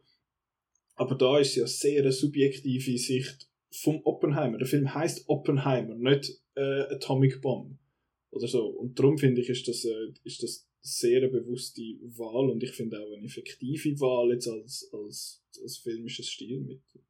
Aber ja, das habe ich noch an ein paar Orten gelesen und hat mich noch Wunder genommen, was ihr sagt zu dem Thema. Aber ich glaube, mit, äh, wenn wir jetzt noch länger schwätzen, dann sind wir bald so lang wie Oppenheimer. Ähm, und gibt es jetzt noch etwas, was ihr über Oppenheimer möchtet anfügen? Außer dass wir auch den soll schauen, wie die anderen Filme, die wir vorher besprochen haben, auch sag nochmal, The Rest is History.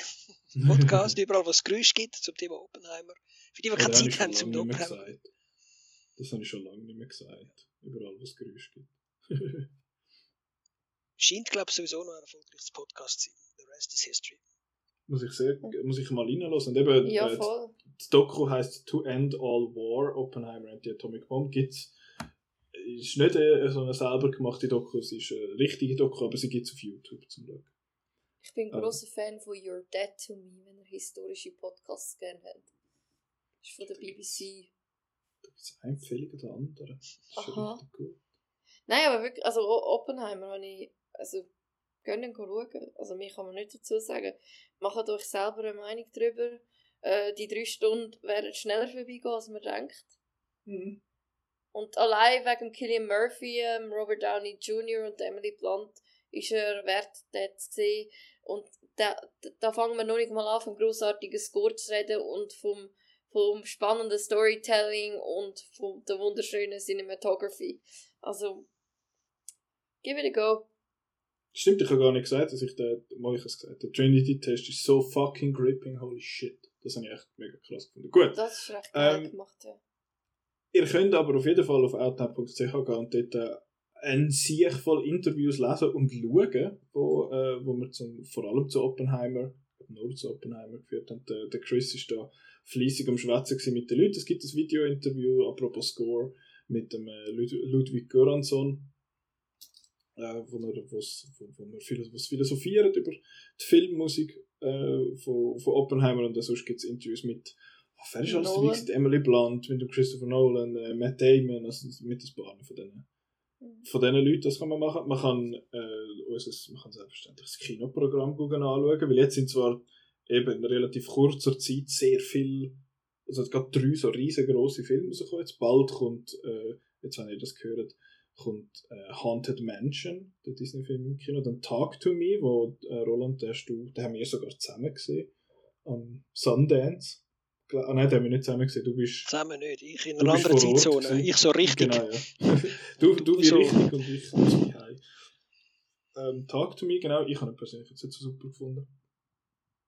Ähm, dann Haunted Mansion läuft und dann äh, die Woche darauf startet The Mac 2, The Trench. Und äh, der Teenage Mutant Ninja Turtles Film äh, Mutant Mayhem, wo ich mich auch sehr freue drauf. Ähm, ihr könnt auf outnow.ch schauen, was alles so in den Open-Air-Kinos läuft. Jetzt im Moment, wo wir es aufnehmen, ist so wieder saumässig grusiges Wetter die ganze Woche. Ähm, vielleicht wird es dann aber wieder besser und dann könnt ihr alle möglichen Sachen im Kino schauen und im, beziehungsweise im Open-Air-Kino.